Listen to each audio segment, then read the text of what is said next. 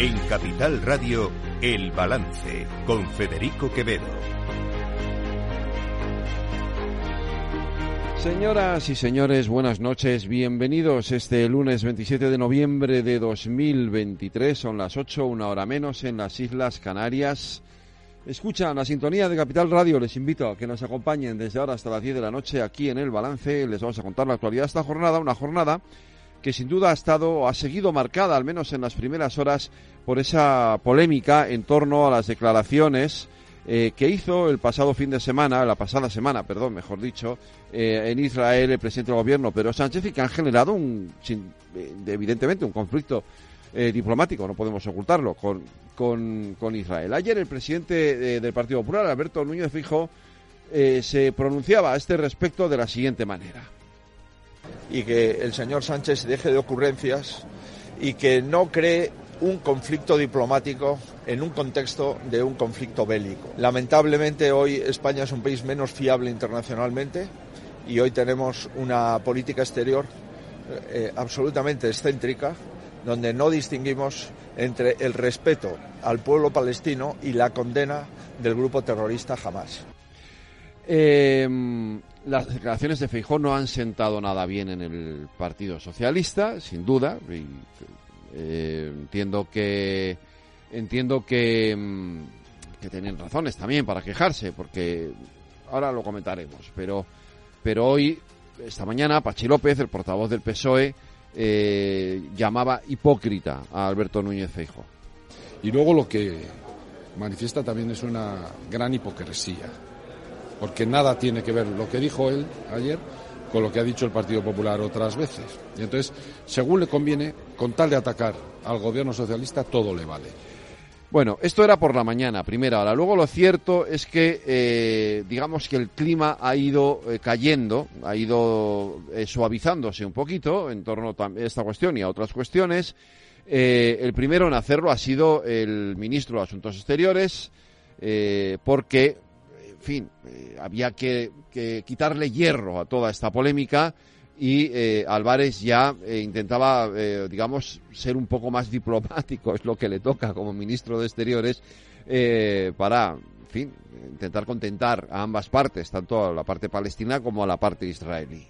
Porque ha quedado claramente demostrado una vez más que la autoridad palestina es nuestro único socio posible para la paz. Y en paralelo deben reconstruirse los kibbutz israelíes destruidos por Hamas, donde también vivía mucha gente amante de la paz, que quería vivir en armonía con sus vecinos palestinos. Y la única manera de revitalizar a la autoridad palestina es ayudándola para abordar esta tarea, para aportarla una perspectiva igual que al pueblo palestino seria y creíble de paz. Y la manera de hacerlo es materializar de una vez por todas la solución de dos estados. Y es con ese objetivo que España ha propuesto convocar lo antes posible una conferencia internacional de paz con las partes. Bueno, vamos por partes con todo esto, porque, es porque en fin, eh, es verdad que España, esto ya lo dijo la semana pasada el ministro, quiere convocar esa conferencia de paz.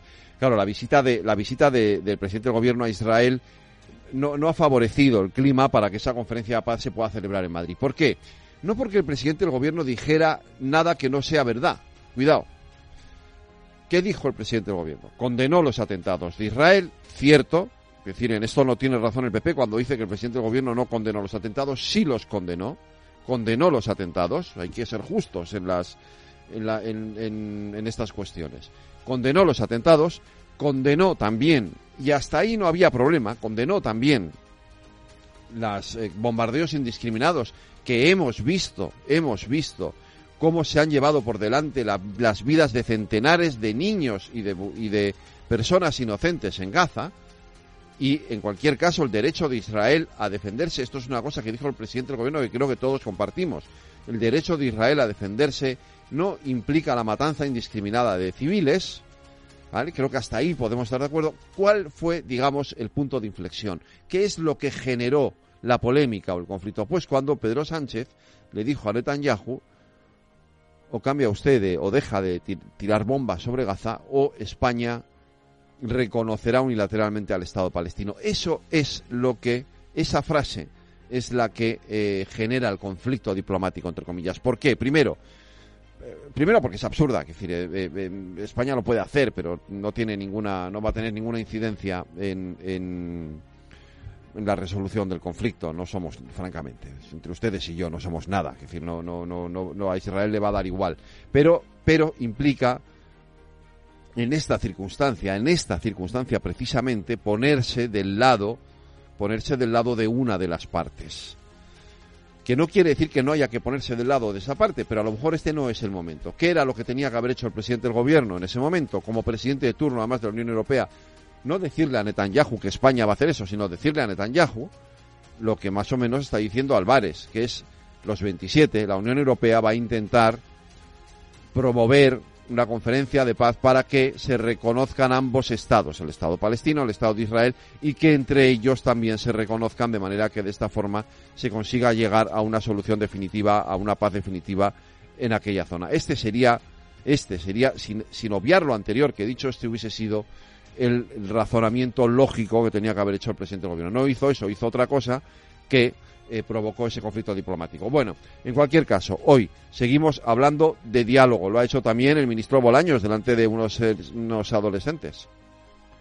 Esta tiene que ser una legislatura de refuerzo del estado del bienestar, de refuerzo de aquello que hace la vida más cómoda, de aquello que hace la vida mejor. Y lo tendremos que hacer con un país cada día más habitable, que lo vamos a hacer, por cierto, honrando lo que fue la Constitución. La Constitución en el año 78 se aprueba gracias a un acuerdo entre personas diferentes, personas que pensaban muy distinto y personas que venían de lados casi opuestos. Y fueron valientes y hablaron y se entendieron y 45 años más tarde, todavía hoy la Constitución es una herramienta útil para nuestro bienestar y para nuestros derechos. Que, insisto, uno mira al mundo y se da cuenta que los derechos no caen del cielo, que los derechos hay que garantizarlos con la Constitución. Pues bien, una manera de honrar la Constitución es seguir su método, es dialogar, es hablar, es entenderse entre personas que piensan distinto, porque así hacemos nuestro país mejor. Ojalá, de verdad, ¿eh?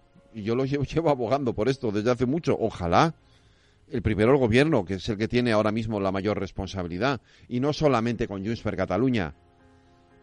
Es que Bolaños tiene ahora esa responsabilidad de abrir puentes de diálogo con el principal partido de la oposición. Vamos a ver si con esos nombramientos que ha hecho el PP, con Miguel Tellado en la portavocía del Congreso y con, y con Carmen Fúnez como vicesecretaria de organización, es verdad que se empiezan a tender puentes y se abren espacios de diálogo entre el gobierno y la oposición.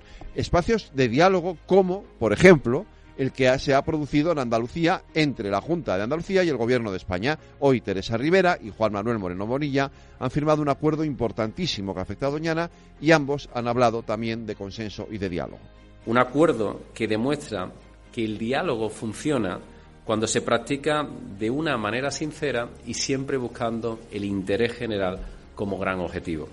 Este acuerdo es en beneficio del interés general de la comarca de Doñana, de la provincia de Huelva, de Andalucía y yo diría de España entera. Todo el mundo gana, todo el mundo gana y nadie pierde en este acuerdo. Es un consenso que está por encima del ruido, de la tensión, de las consignas, de los enfrentamientos es un acuerdo en el que el Gobierno de España quiere mostrar que está aquí y ahora, aquí y ahora, pendiente de Doñana, de los vecinos y trabajando con la Junta de Andalucía, con los ayuntamientos y con las comunidades locales. Pues de verdad, que cunda el ejemplo, por favor. Es posible, es posible entenderse y es posible hablar. Donde no parece que sea posible entenderse y sea posible hablar, es en Podemos. ¿Te arrepientes de lo de Yolanda, de haberla puesto ahí? Sí, me arrepiento de, haberle entregado tanto, tanto poder como, como le entregué sin haber dejado atado que hubiera un proceso democrático. Confiaba en ella. Sea, confiaba en que, ella abriría un proceso democrático, que respetaría el peso democrático de, Podemos. Y claro que, claro que me arrepiento. Yolanda ha trabajado básicamente para destruir a Podemos aliándose con, con mafiosos y con los enemigos más evidentes de Podemos.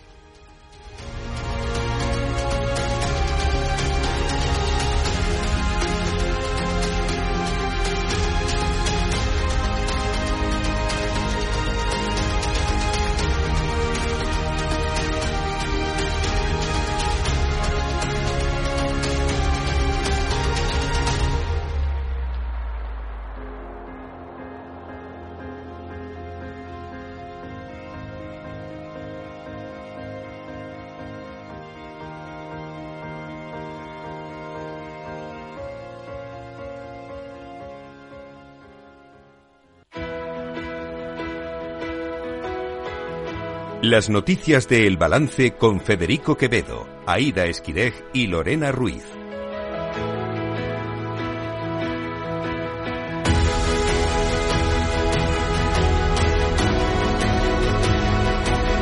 Aida Esquire, buenas noches. Buenas Lorena noches. Ruiz, buenas noches. Christine Lagarde nos da un susto y dice que la inflación va a repuntar en los próximos meses. La presidenta del Banco Central Europeo, Christine Lagarde, avisa de un aumento de la inflación en próximos meses por algunos efectos de base y reitera que no hay que cantar victoria, aunque espera que continúe el debilitamiento de las presiones inflacionarias, pese a que las perspectivas de inflación a medio plazo siguen rodeadas de considerable incertidumbre. Ha vuelto a pedir a los gobiernos la retirada de estímulos fiscales y pone el acento en la desaceleración económica del tercer trimestre. El PIB real se contrajo un 0,1% en el tercer trimestre, reflejando un impacto cada vez mayor de la subida de tipos de interés, la debilidad en la demanda exterior y el desvanecimiento del impulso de la reapertura en la economía tras la pandemia. En su discurso en la Comisión de Asuntos Económicos del Parlamento Europeo en Bruselas, Lagarde ha asegurado que la evolución de la inflación seguirá ligada a la situación del mercado laboral, en el que las presiones salariales siguen siendo fuertes y constituyen un factor clave que impulsa la inflación interna. La producción manufacturera ha seguido cayendo y la actividad en el sector servicios se debilita aún más. A pesar de la ralentización de la actividad, el mercado laboral sigue resistiendo en general, aunque ahora hay algunas señales de que el crecimiento del empleo puede perder impulso hacia finales de año.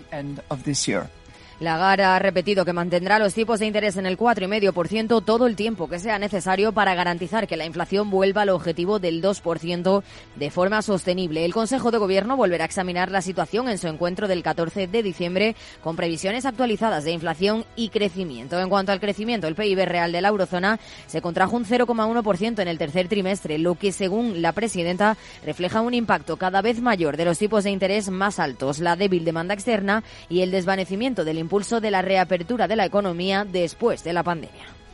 Y Telefónica, atención a esta noticia, es noticia última hora esta tarde, anuncia su primer ERE en 10 años con miles de trabajadores afectados.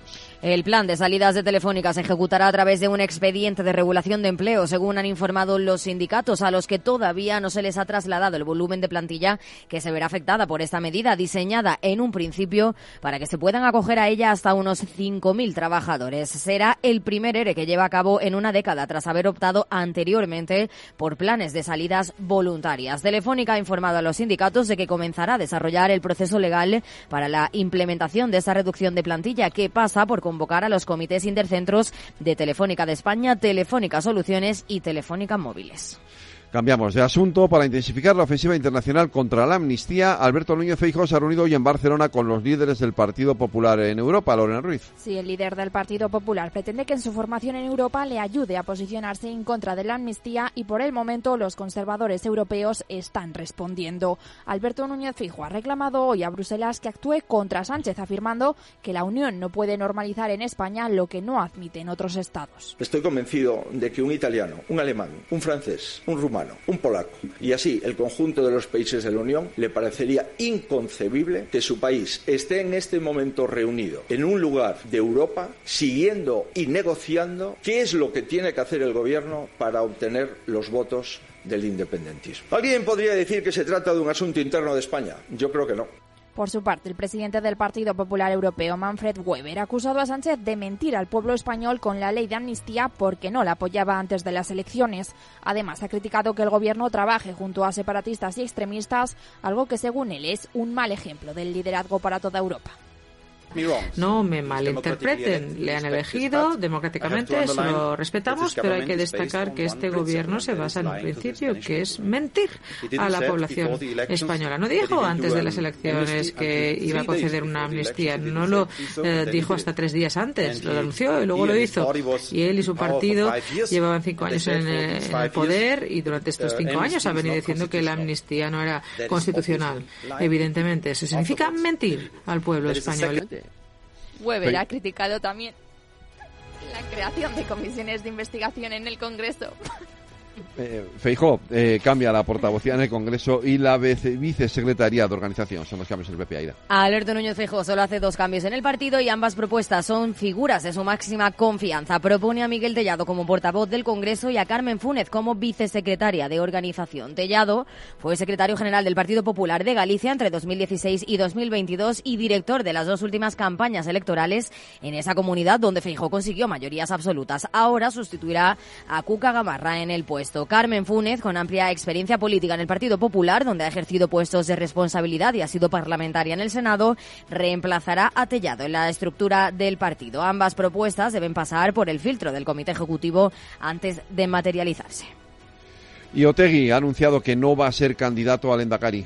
El coordinador general de H. Bildu, Arnaldo Otegui, ha anunciado que no será el candidato al Endacari en las elecciones de 2024 porque antepone los intereses de la nación vasca a los suyos personales. El líder independentista, que sí quiere seguir como líder del partido, confía en que los comicios del próximo año traigan un cambio de ciclo político en el País Vasco. Otegui asegura que es una decisión que había tomado hace mucho tiempo y que no tiene que ver con el lastre que puede suponer para H. Bildu su pasado en ETA. Mi sitio no está en el Parlamento, sino en el centro de la política vasca, ha afirmado Otegui en una comparecencia ante los periodistas en San Sebastián tras comunicar oficialmente su decisión a la cúpula del partido. Ha reconocido, no obstante, que le habría gustado un duelo Urcuyu-Otegui. Yo he hecho en mi larga trayectoria militante una apuesta siempre por considerar que la aportación que podría hacer tenía que beneficiar al país y no eh, se tenía que responder en términos personales y esto es lo que voy a hacer ahora también, teniendo en cuenta esta primera reflexión, he decidido no presentarme ni postularme para ser candidato al Endacari de los tres territorios de Guipúzcoa, Áraba y Vizcaya.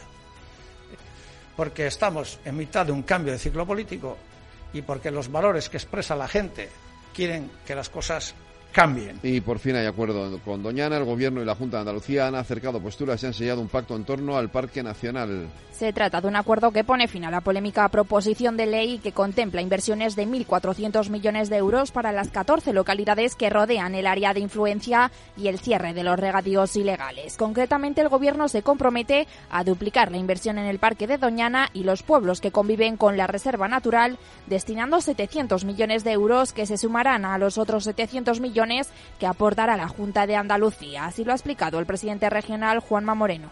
Los agricultores de la Corona Norte recibirán una ayuda de 100.000 euros por hectárea, que cobrarán en cinco años a razón de 20.000 euros anuales. A cambio de ello, dejarán de cultivar sus tierras y tendrán que renaturalizar o reforestar los suelos. Ha merecido la pena. Es un pacto, como digo, muy beneficioso para todos, como les decía. Todos ganan, nadie pierde.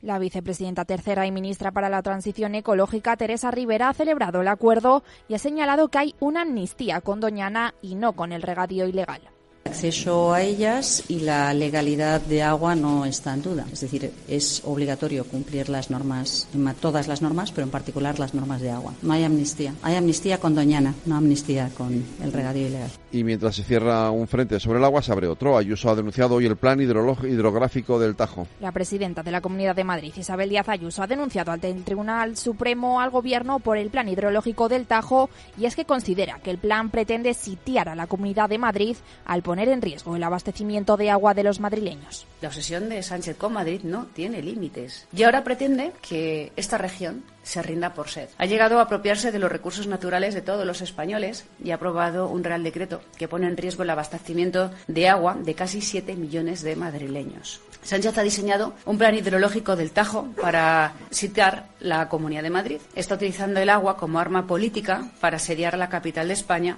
que no se doblega ante sus atropellos.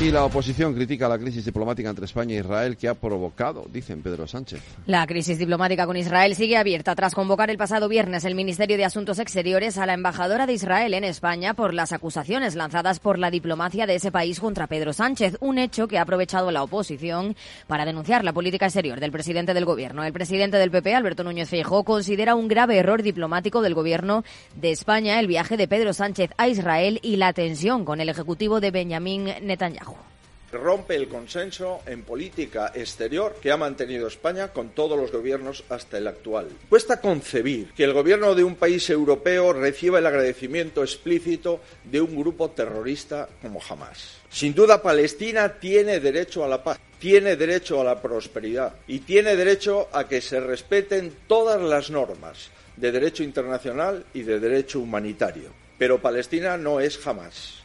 Y jamás hay que destruirlo y hay que anularlo.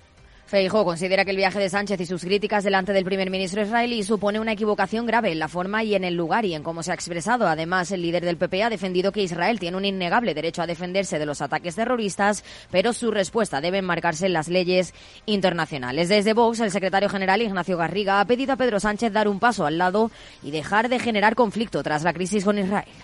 Pedro Sánchez se ha propuesto destrozar la imagen internacional de España. Nunca antes ha pasado en la historia de nuestra nación que un grupo terrorista felicitara a nuestro presidente.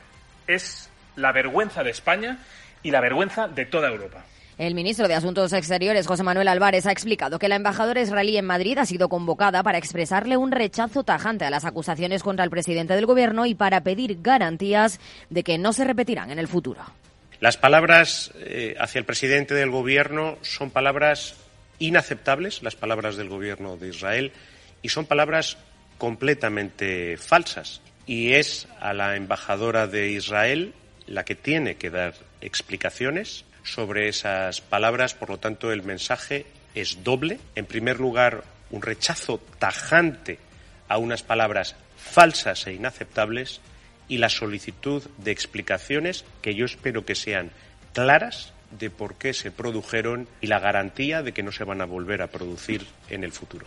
Desde Bruselas, la Comisión Europea considera que el choque diplomático es un asunto puramente bilateral, aunque ha confiado en que no obstaculice el objetivo último de alcanzar la paz. Asimismo, se ha referido al firme compromiso de la Unión Europea por asumir su papel en la búsqueda de una solución a la crisis en Oriente Próximo y, en este sentido, ha defendido que para avanzar hacia la paz y la estabilidad en la región es necesario un mayor empeño por parte de los países árabes, pero también de la Unión Europea. En medio de este conflicto diplomático ha tenido hoy lugar el Foro Regional de la Unión por el Mediterráneo eso sí, no estaba Israel, Lorena. Un foro que se ha celebrado en Barcelona y donde fundamentalmente se ha hablado de la guerra entre Israel y Hamas. En él, los 40 países participantes han acordado que la vía de los dos estados es la solución al conflicto. El alto representante de la Unión Europea para Exteriores, Josep Borrell, ha defendido la necesidad de una coalición por la paz, algo que en su opinión llegará cuando se reconozca el Estado palestino porque el problema no tendrá una solución militar. El problema entre Israel y Palestina, la guerra que ya dura más de 100 años, solo se podrá resolver e Israel solo podrá vivir en paz y en seguridad si se alcanza una solución que permite a israelitas y palestinos compartir la tierra que se disputan, cada uno con su propio Estado. En la misma línea se ha pronunciado el ministro de Exteriores José Manuel Álvarez, que ha animado a no escatimar esfuerzos para intentar resolver el conflicto. Ha reiterado además la idea de una conferencia internacional de paz para buscar una solución definitiva.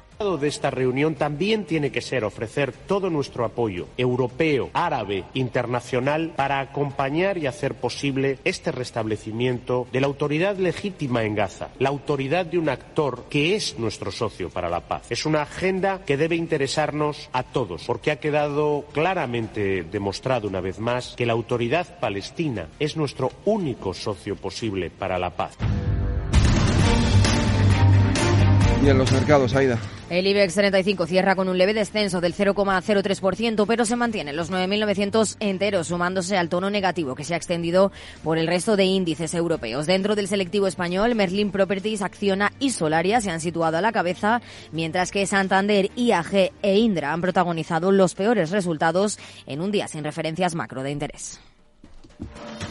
Y como siempre, Lorena, terminamos en Latinoamérica. Pues terminamos en Latinoamérica, donde en lo que va de año han fallecido o desaparecido más de mil migrantes según la Organización Internacional para las Migraciones. Esta cifra está por el momento por debajo de la registrada en 2022, que ascendía a los 1.457. Así, desde 2014 son más de 8.000 los fallecidos o desaparecidos en las rutas migratorias de América, la mitad de ellos en la frontera mexicano-estadounidense.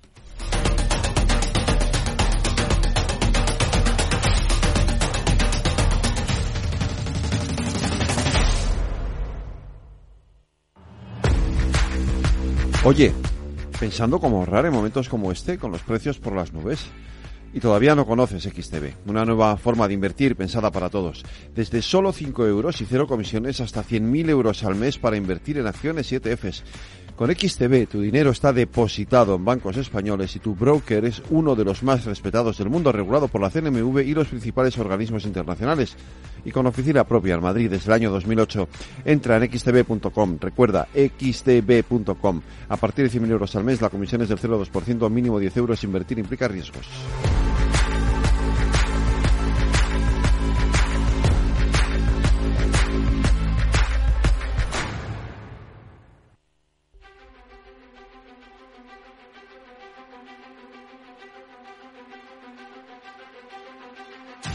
Cada día en el balance nos detenemos en lo más destacado de la actualidad económica y lo diseccionamos en la lupa de Laura Blanco. Pues esta mañana en la Fundación Rafael del Pino ha tenido lugar el foro a Esmide. Allí se ha ido nuestra compañera Laura Blanco para entrevistar nada más y nada menos que al presidente de la patronal COE, Antonio Garamendi. Foro ESMIDE 2023, inaugurado por Antonio Garamendi, el presidente de la patronal. Don Antonio, gracias por atender los micrófonos de Capital Radio. ¿Qué tal? Pues muy, muy buenos días. Eh, bueno, pues eh, bien, yo creo que era un día importante y, un acto, bueno, un foro, ¿no? Que ya van 27, eh, tras 40 años también de trabajo de ASMIDE, donde lo que se pone en valor, y yo creo que es algo muy importante, es qué significan las Fuerzas Armadas, ¿no? Y bueno, y qué significa también dentro de lo que es el espacio también de lo que es el mundo de la economía, del mundo del empleo, del mundo de la innovación, eh, y por tanto yo creo que esa unión eh, necesaria que la, que la sociedad tiene que conocer de que las Fuerzas Armadas son una realidad. Yo creo que nos hemos dado cuenta o estamos valorando o dándonos cuenta ahora, pues cuando estamos viendo cómo está cambiando el mundo, ¿no? Cuando hemos visto la invasión de, de Ucrania, ¿no? Eh, por parte de Rusia, cuando hemos visto, pues como un ataque terrorista eh, contra un Estado democrático, pues, pues mm, plantea un conflicto y donde vemos pues la, eh, los espacios, ¿no? Los espacios mm, entre los dos mundos, Occidente, el Este eh, y, el reequilibrio de, de fuerzas. Y hay pues hay que ser consciente de que las Fuerzas Armadas son fundamentales para que un país viva en libertad, que es la base de la democracia. Por tanto, yo creo que en nombre, en este caso, de las empresas españolas, es un agradecimiento muy especial ¿no? a lo que es toda la gente, a todas las personas de las Fuerzas Armadas y también en este caso y hoy poner presente que esto no es una cosa que parece que es de unos, sino que es de toda la sociedad y en este caso también del mundo de la empresa, del mundo de la industria y, además aquí yo creo que con un planteamiento también muy especial de las pymes, ¿eh? pues eh, realmente es esa colaboración público-privada que siempre se habla, pero que aquí es una realidad. Eh, usted decía en la inauguración que es importante que la economía española eh, alcance a tener una industria que equivalga al 20% de nuestro PIB, porque eso nos asegura unas tasas de desempleo por debajo del 10%. La industria de defensa y seguridad ya es el 6% de todo nuestro PIB industrial. ¿Qué tenemos que hacer, qué tiene que hacer la economía española para impulsar que tengamos más industria, pero sobre todo que tengamos más industria de defensa y seguridad? Yo creo que es, muy importante la, la de eso y yo creo que las políticas públicas tienen que estar eh, orientadas, y así lo decían los objetivos 20-20-20, porque hablamos últimamente todo el rato de los 20-30, pero es que el último 20 de los objetivos 2020 decía que el 20% del Producto Interior Bruto debiera de ser eh, industrial. Cuando eh, en los territorios en España, ¿no? Cuando vemos en los espacios donde territorios tienen más de un 20% de PIB industrial, el paro es menor del 10%, pero no solo el paro es menor del 100%, la calidad del empleo es mucho mayor y el efecto tractor de las empresas es mucho mayor. Por ejemplo, en el caso de la defensa, por cada euro invertido se dice que más o menos repercute en dos euros y medio al resto de la de la economía. La industria de defensa es un valor tecnológico altísimo, por tanto también es verdad que hay que hacer la búsqueda de talento y ahí es donde está la digitalización, que es el futuro, ahí es donde está la sostenibilidad. Y yo comentaba ahora, es que eh, la sociedad eh, nos parece normal cosas que realmente vienen como consecuencia de esa industria de defensa, como puede ser pues la epidural, que, que, que, está ahí, o, la penicilina, que es algo que, que, bueno, pues que también viene de, ahí, o, el GPS en, en, estos momentos, una parte digital, la digitalización, Internet. Todo esto viene, viene un poco de lo que es la tecnología, de lo que es eh, la innovación en, defensa. Por tanto, todo lo que sea eh, una apuesta en este sentido, que por cierto, además este venga a hablar de defensa, eh, esto no es, tú no atacas, tú te defiendes precisamente para que haya libertad en tu espacio, ¿no? Eh, yo creo que lo que hace es avanzar de una forma impresionante a la sociedad. Eh, debemos aumentar en España el presupuesto destinado a defensa y sería bueno que la defensa tuviera un presupuesto y una hoja de ruta al margen de los presupuestos generales del Estado. Bueno, de hecho, en Bruselas se está comentando la posibilidad de que el déficit que genere la industria de la defensa quede al margen del déficit o de las reglas de déficit, un poco para, permitir que un sector que necesita largo plazo en, esa inversión en la industria pueda seguir trabajando. Sí, bueno, yo creo que también lo he comentado ahora. Es decir, en España, para empezar, ya estamos atrás en innovación porque estamos con el 1,5 cuando debiéramos estar prácticamente en el 3%, que es lo que está marcando eh, Europa. En, defensa se está en el 1,3%, eh, para el año 27 se habla del 2%, y realmente si quisiéramos llegar a alcanzar eh, las cotas realmente de otros países debiéramos de estar en el 3%. O sea, estamos hablando de, un planteamiento bastante, bastante más ambicioso de lo que se está, de lo que se está haciendo. Porque además, a, consecuencia de la crisis eh, eh, del 2008, bueno, pues lo que ha sido la inversión en defensa, pues ha sido uno de los sectores que más ha sufrido en este, en este sentido, ¿no? por tanto, no solo hay que ir al 2% en el 2027, sino que habría que apostar por ese 3% que es el, eh, ese margen que se está planteando otros, otros países. Eh, y es por eso también por lo que me parece muy oportuno eh, el planteamiento de Smith en este caso de que la, la, inversión en defensa debiera estar al margen de lo que es la discusión de lo que son los presupuestos generales del Estado. ¿Y por qué? Pues porque al final ahí hay mucha ideología, porque ahí hay mucho planteamiento de política que debiera estar al margen de lo que es un objetivo de Estado, un planteamiento de Estado que sí debiera ser unos pactos de Estado, es decir, vamos por aquí y, una vez que, se decida o que se decidiera que vamos por aquí, en ese momento no habría que estar discutiendo cada año si va o no va, porque además hay otro planteamiento importante, que es cuando tú trabajas como una empresa, para hacer tu plan estratégico tienes que conocer cuáles son o cuáles son, van a ser tus capacidades de inversiones en los siguientes años, porque es que si no realmente llega un momento donde estás eh, jugando un partido que no que no conoces muy bien a dónde vas a llegar. Eh, a ver a dónde llegamos en esta legislatura. Llevamos muy poquitos días. ¿Es usted más optimista sobre la colaboración público-privada en los meses y las semanas que nos vienen por delante? Pues no lo sé. Eh, yo el otro día, lo digo para, parafraseando a, a Tipicol eh, decía que en estos momentos no toca, pero no la semana que viene, no, sino la semana que viene, la siguiente, la siguiente, la siguiente, la siguiente, y toda la legislatura, pues hablaremos del gobierno. Eh, eh, un, solo un asunto más. Eh, el hecho de que ustedes hace muy poquitos días plantearan, bueno, pues un incremento del salario mínimo interprofesional es una manera de decir estamos aquí, hay partido y nosotros queremos que la economía española vaya para adelante. La vemos optimista para 2024. ¿Cuál es la percepción que tienen? Porque es un paso por parte de la COE significativo, importante. Bueno, yo creo que hay varios mensajes. El primero es, claro, que el Estado en este caso el gobierno te está diciendo tienes que subir, pero yo no subo.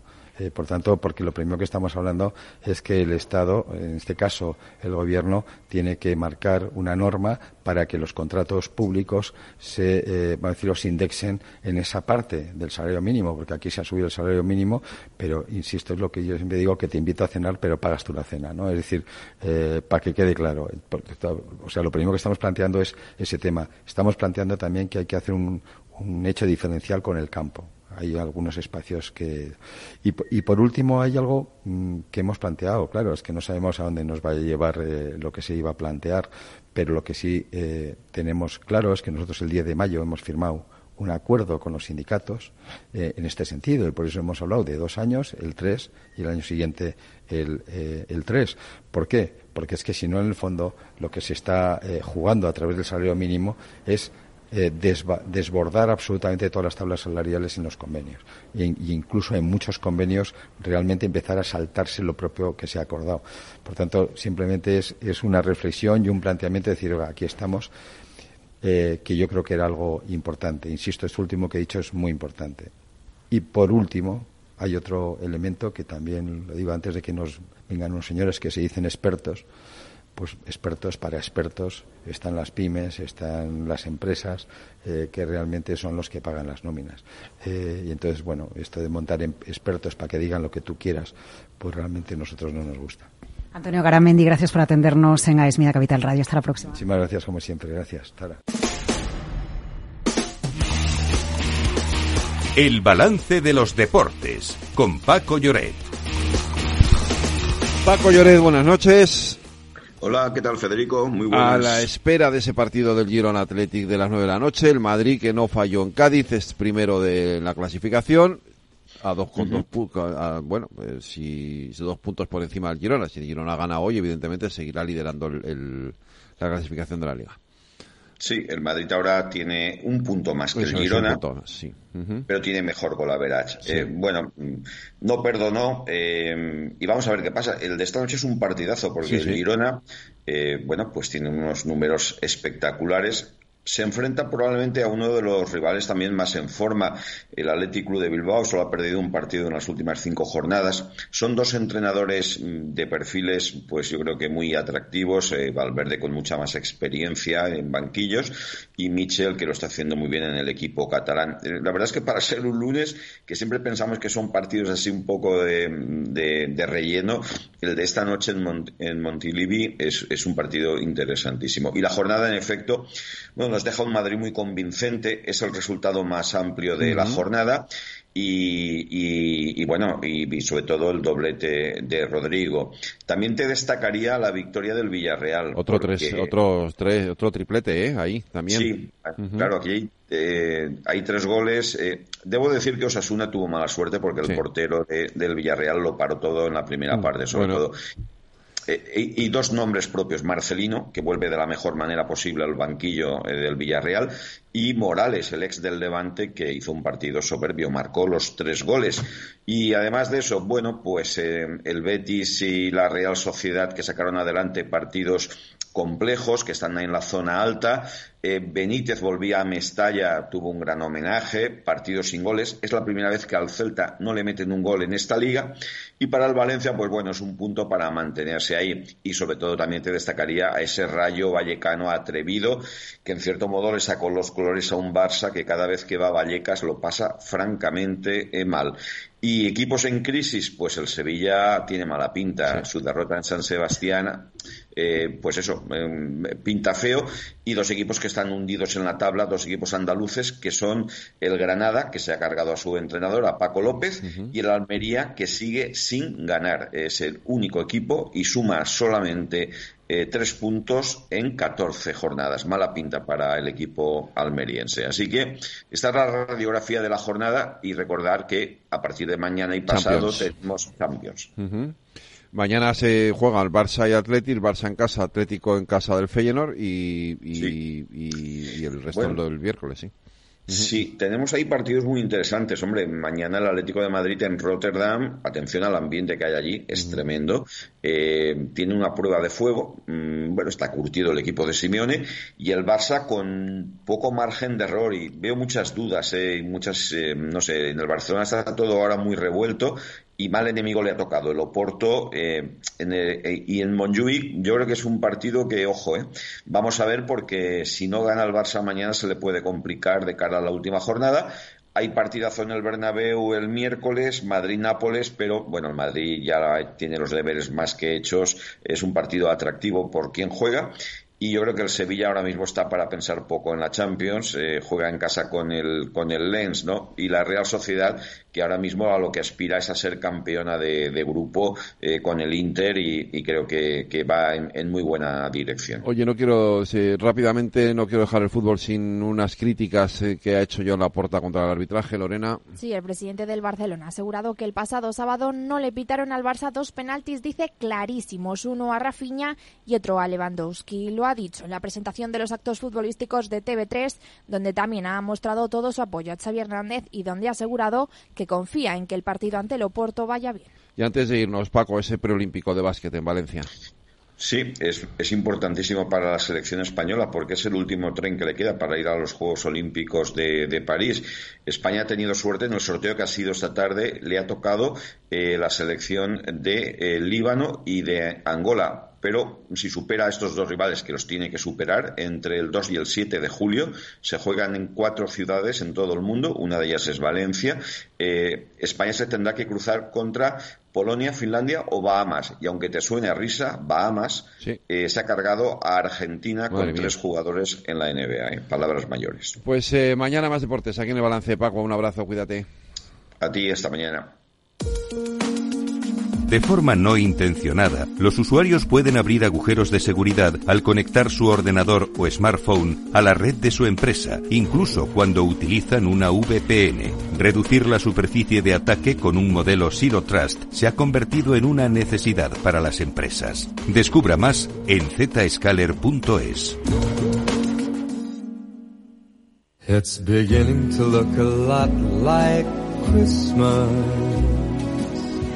No es que sea yo muy fan de la Navidad, que también, pero es que yo creo que he sido la primera eh, periodista en poner un villancico en escena. Ahora mismo me están matando mis compañeros desde el control técnico, pero es verdad, es que ya estamos con el encendido de las luces en Madrid, eh, en, otras ciudades también de España, y ¿por qué no íbamos a ser nosotros hoy los que pusiésemos el primer villancico de la Navidad en la radio? Porque además, con motivo, es que tengo excusa, porque el próximo 28 de noviembre la Fundación Adelias organiza un festival de música solidario con el objetivo de que familias vulnerables en España pasen unas navidades como todos merecemos. Un festival solidario que pretende involucrar a empresarios y directivos para repartir hasta 2.000 cenas en Nochebuena. Y nosotros queremos apoyar esta acción, por eso le hemos pedido a Samira Bruguech, presidenta de la Fundación Adelias, que nos acompañe hoy para contarnos un poquito más de esta iniciativa. ¿Qué tal? Bienvenida. Muchas gracias, muchas gracias. Elena. Estoy encantada de estar aquí contigo. Bueno, cuéntanos eh, esta iniciativa, este acto disfrazado de cena de gala de la Fundación Adelias, pero con un objetivo que va mucho más allá. Totalmente. De hecho, hemos tenido tanto éxito en la convocatoria, tanto éxito de patrocinadores, que ya no vamos a dar 2.000 cenas en Nochebuena. Hemos decidido dar una vuelta y vamos a dar, empezar a dar cenas y meriendas desde el martes de la semana, desde el jueves de la semana que viene. Es decir, el jueves de la próxima semana ya 75 personas sin techo de Madrid vamos a darles de cenar. El día, los martes de diciembre y de enero, igual que a las personas sin techo, vamos a dar a las personas pues que, que en riesgo de exclusión social por la vida que llevan, eh, que viven en la calle, pero son mujeres maltratadas por la vida y entonces pues todos los martes son 25 vienen en Villaverde, le vamos a dar la cena. Y luego va a haber cientos de niños a los que vamos a dar una oportunidad de respiro familiar por los entornos en los que viven durante sus vacaciones de diciembre y enero y les vamos a llevar a disfrutar de mm, pues colchonetas, castillos inflables, merienda cena, y mm, entonces no se va a quedar en un shot, se puede decir, a una cosa que hagamos en Nochebuena, sino que vamos a hacer muchas cosas entre diciembre y enero muchas cenas, muchas meriendas, muchos impactos. Oye, fantástico, maravillosas noticias que de, pues de lo que al principio es un acto hayan salido eh, tantas eh, acciones, eso es muestra de que, bueno, ha funcionado bien la solidaridad eh, por fin, no sé si son estas fechas que nos ponen a lo mejor un poco más tiernos, pero siempre y cuando sean para buenas causas, pues bien recibidos. Además, el impacto de la fundación yo creo que ha llegado ya, si no me equivoco, a más de 100.000 niños, porque, como has dicho, ayudáis a familias vulnerables también entran eh, mujeres, pero sobre todo tenéis eh, puesto el foco mucho en, en, los eh, menores, desde la Fundación Adelias. Trabajáis además en diferentes ámbitos, ¿no? Salud, educación, pobreza. Cuéntanos un poco más. Em, Samira, ¿cuál es la acción diaria en la que trabaja la Fundación Adelias? Pues mira, en el día a día lo que hacemos de momento estamos muy volcados en digitalizar todos los colegios públicos de la Comunidad de Madrid en mano a mano con la Consejería de Educación y hemos conseguido que el Banco de España, ING, eh, Radio Televisión Española, muchísimas empresas nos donen sus equipos que ya no utilizan. De forma que con el programa Un niño, un ordenador, prácticamente en seis meses hemos terminado de digitalizar todos los colegios públicos que quedaban sin digitalizar de la Comunidad de Madrid. Hablamos de miles de equipos. Banca March nos ha donado 400, ahora otros 400. ING lo mismo. O sea, empresas, mm, o sea, mm, ¿qué te digo yo? Grupo Ayesa, muchísimas empresas, Evolutio, muchísimas empresas que se han ido uniendo porque lo que tiene la fundación de interesante o de especial es que solo tiene un empleado y 250 voluntarios. Estos voluntarios son directivos. Directivos, médicos, jueces, abogados. ¿Se puede decir algún nombre? ¿De directivos? Sí, el CISO de Iberdrola, el director general de Google, mm, eh, el CISO de Banco mm, Santander, mm, la presidenta de Woman in, eh, Woman in Banking, la directora general del Club Financiero Génova, el presidente de Neoris. Bueno, bueno, bueno. No terminaría nunca. De hecho, el festival ha tenido tanto éxito porque por primera vez en la historia son directivos los que cantan, bailan, cuentan chistes, son los, entre, los entretenidores, son ellos. O sea, tú tienes a Bankinter, a ING, a BBVA. Oye, a mí me interesa muchísimo ahora mismo eh, saber, Samira, cómo has conseguido que esta gente que tiene unas agendas tan apretadas y que, bueno, es cierto, muchas veces pues se colabora en causas benéficas de una manera eh, más pasiva, ¿cómo has conseguido implicar a tantísima gente? ¿Cómo nace este, este proyecto, esta fundación? Pues mira, la fundación surgió hace 16 años y medio. Yo soy empresaria de hace 27 años. Entonces, una parte importante de los fondos son de mi empresa y de mi familia. Entonces, yo en mi día a día, como agencia de marketing y relaciones públicas, voy captando a mis propios clientes, a los de Salesforce, por ejemplo, que son clientes. ¿Por qué no patrocinas esto? ¿Por qué no ayudas con esto? Yo lo que hago muy bien, creo sinceramente, es mover conciencias. No puede ser que vivamos bien y que tengamos un puesto directivo, que seamos empresarios y la gente a 20 minutos de donde vivimos pasa hambre, ¿en serio? ¿O no tiene para su hijo, para un chándal, para ponerse unas gafas nuevas? ¿De verdad? Entonces yo lo que intento es que todos salgamos de nuestra burbuja de comodidad y yo les digo, dona lo que tú quieras. Dona tiempo, dona talento, dona dinero, da, dona cosas. ¿Qué puedo donar? Pues puedes donar abrigos. Hay mucha gente que no tiene un abrigo en Madrid y pasa muchísimo frío. Pues donar abrigo si tienes 18. La mayoría de la gente que yo conozco tiene más de 8 o 9 abrigos. ¿Qué pasa si te falta uno? Totalmente. Mira, si, todos los empresarios, los grandes directivos eh, de este país hiciesen pues un pequeño gesto, ¿no? Ese donativo, ya sea eh, de, tiempo, como has comentado, eh, dinero, lo que quieran, pues acabaríamos con muchísimos de los problemas sociales que tenemos, al menos una gran parte de ellos, si no eh, eh, todos. Mm, tenéis además un centro de ayuda para menores en eh, Marruecos, pero también en Madrid, ojo, porque has comentado, a 20 minutos tenemos el problema, la realidad, la Cañada Real, sin ir más lejos. ya sabemos que es una sucesión de construcciones, 14 kilómetros que van desde Coslada, Madrid, a Rivas, 8.000 adultos y 1.500 niños y jóvenes. Sin luz, y sin agua corriente, que no hay que irse tan lejos. Eh, ¿Cómo es esto posible? A mí me llama la atención. Eh, ¿Cuál es vuestra acción en este campo? Nosotros lo que hacemos ahí es dar una cena caliente. Usamos un tupper con carne, verdura y tal, eh, todos los viernes que podemos. 300, 400 personas, 300, 400 personas, damos fruta y verdura a la gente mayor que está sola en su casita, esa casita de chapa, pues que es lo que tiene y no se quieren ir de allí entonces tú puedes hacer dos cosas, que es hacer la vista ahora y decir, bueno, pues no se quiere ir, pues que no se vaya, pero yo no voy a hacer nada. Nosotros sí llegamos allí con una iglesia con la que colaboramos, entramos. De hecho, mi hijo, por ejemplo, que es voluntario y tiene 20 años, no se lo podía creer que a 20 minutos de casa hubiera, pues, mogollón de familias que no tuvieran. De hecho, me dijo, ¿puedo abrir la nevera de alguna de las casas donde estoy entregando la cesta de fruta, mamá? Porque me cuesta creerlo. Digo, sí, pregúntaselo a la señora y ya está. Y de abrir la nevera y encontrarse un tomate o un yogur o... Entonces, hacemos eso, entregamos meriendas, cuando vamos 300, 400 meriendas a los niños y luego entregamos mucha ropa. Mira, hoy por ejemplo nos ha llegado de mango que a ellos no les gusta nada que lo publiquemos, pero hay que decirlo, ¿no? 16 cajas, la otra vez fueron dos toneladas de ropa de abrigo porque envuelven a los bebés en mantas. Y me pone muy nerviosa porque pienso que si va a desenroscar la manta y se va a caer el bebé, es verdad que son cosas mías, ¿no? Pero prefiero que tengan un abriguito. ¿Qué quieres que te diga? un abriguito y, ya está. Entonces llegas ahí y las madres te dicen, ¿me has traído leche? ¿Me has traído pañales? Digo, es que es lo más caro. Entonces no, no llego a tanto, ¿no? Entonces lo que hacemos es eso, darles ropa, agua, comida.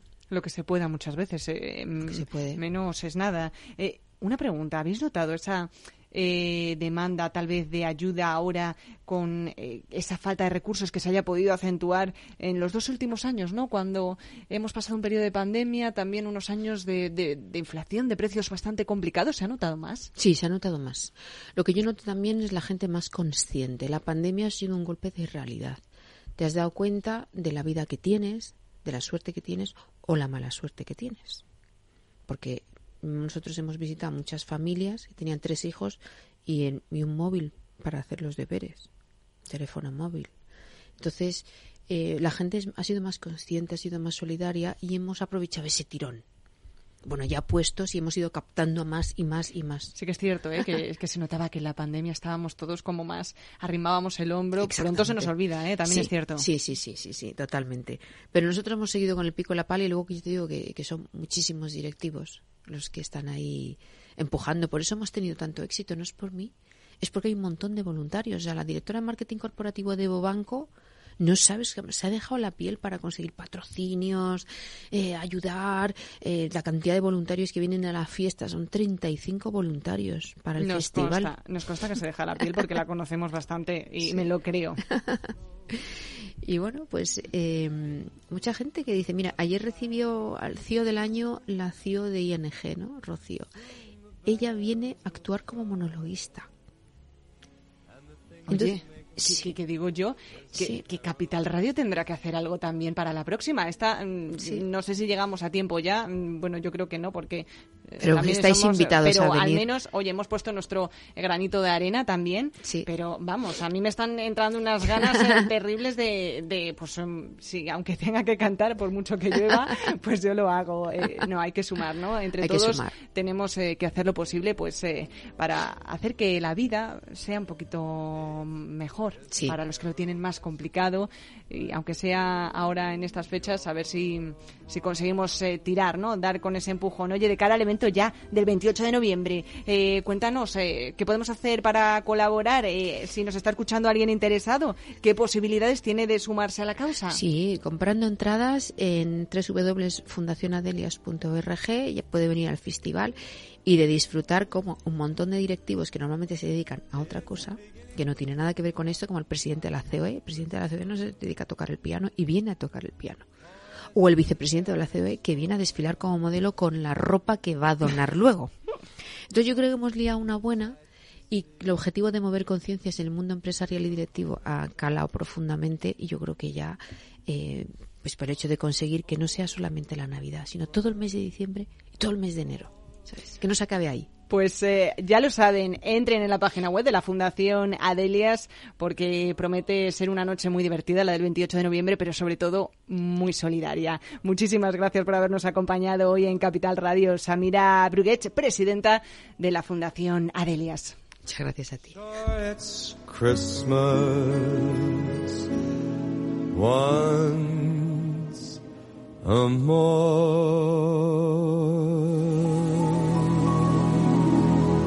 La tertulia de El Balance con Federico Quevedo.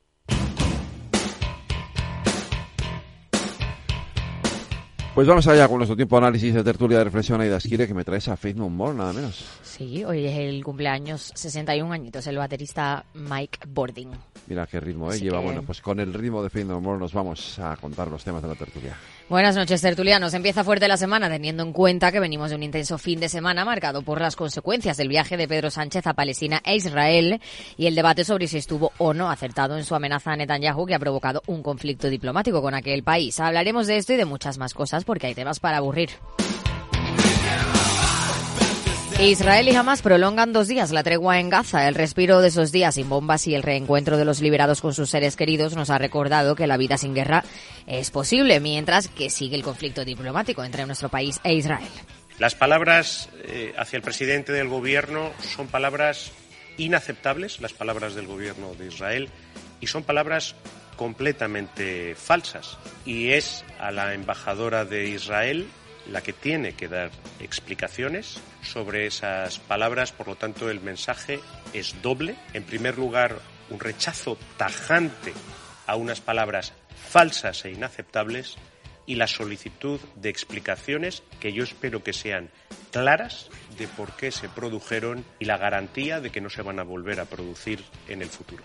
En el tablero político vasco, renovación total de la noche a la mañana. Este fin de semana nos hemos enterado de que Urcuyu se va o que le echan. El PNV cambiará de liderazgo con la vista puesta en las próximas autonómicas y será Imanol Pradales, el nuevo candidato al Endacari. Otegui tampoco se presenta. Yo he hecho en mi larga trayectoria militante una apuesta siempre por considerar que la aportación que podría hacer tenía que beneficiar al país y no eh, se tenía que responder en términos personales y esto es lo que voy a hacer ahora también. Teniendo en cuenta esta primera reflexión, he decidido no presentarme ni postularme para ser candidato al Endacari de los tres territorios de Guipúzcoa, Áraba y Vizcaya. Porque estamos en mitad de un cambio de ciclo político y porque los valores que expresa la gente quieren que las cosas cambien. El PP y el Partido Socialista Vasco también han cambiado a sus cabezas de lista y ayer hubo demostración de músculo socialista. Keep calm and carry on. Que viene a ser en español algo así como ante todo mucha calma y seguir hacia adelante. Porque vamos a seguir hacia adelante. Al grito de Keep Calm Carrión, más de 10.000 simpatizantes del PSOE cerraron ayer filas con Sánchez en un acto de partido que venía a contrarrestar las recientes movilizaciones de la derecha ante sus sedes. Hubo aplausos también para Zapatero y el presidente hizo una gran defensa de la amnistía. Otro dato para la semana. La reunión del PSOE y Junts con un verificador internacional que estaba prevista estos días en Ginebra se ha pospuesto. En este difícil ambiente se producirá este miércoles la apertura solemne de las Cortes. El rey Felipe VI afronta la más abrupta de las que le ha tocado y otra cita política de la semana, Feijóo comunicará los cambios en la cúpula del PP. Cuca Gamarra seguirá de secretaria general, pero perderá la portavocía. Propone a Miguel Tellado como portavoz del Congreso y a Carmen Fúnez como vicesecretaria de organización. Y un último apunte. Telefónica anuncia su primer ERE en 10 años con miles de trabajadores afectados. ¡Viva el vino!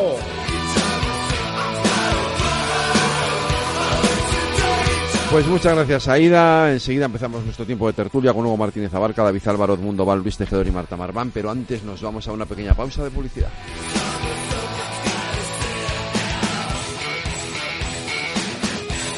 ¿Quieres cobrar por operar con tu dinero?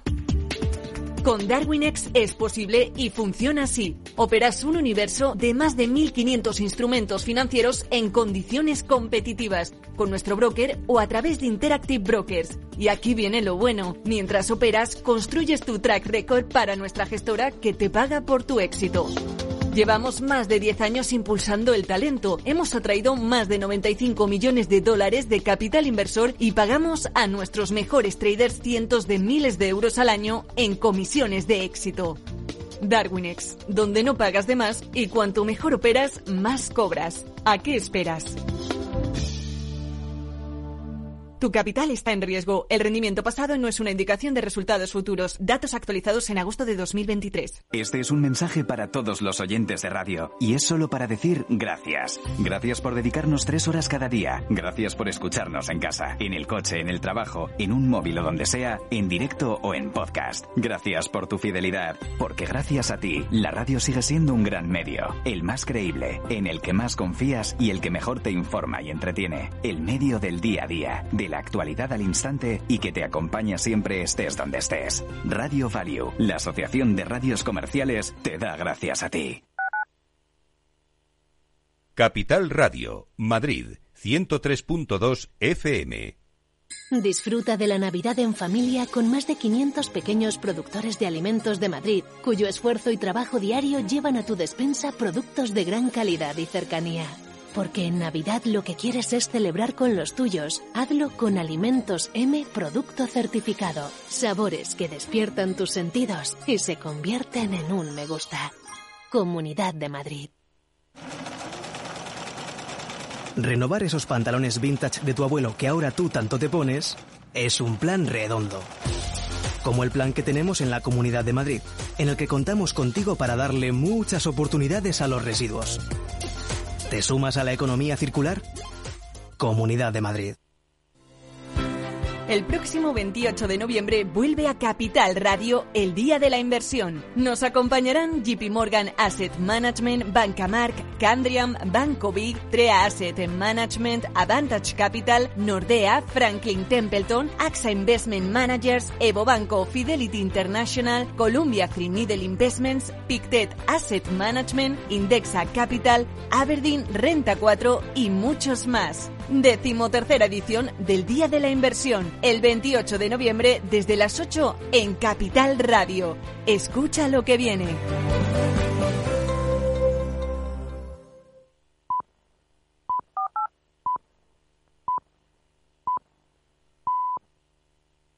La tertulia de El Balance con Federico Quevedo.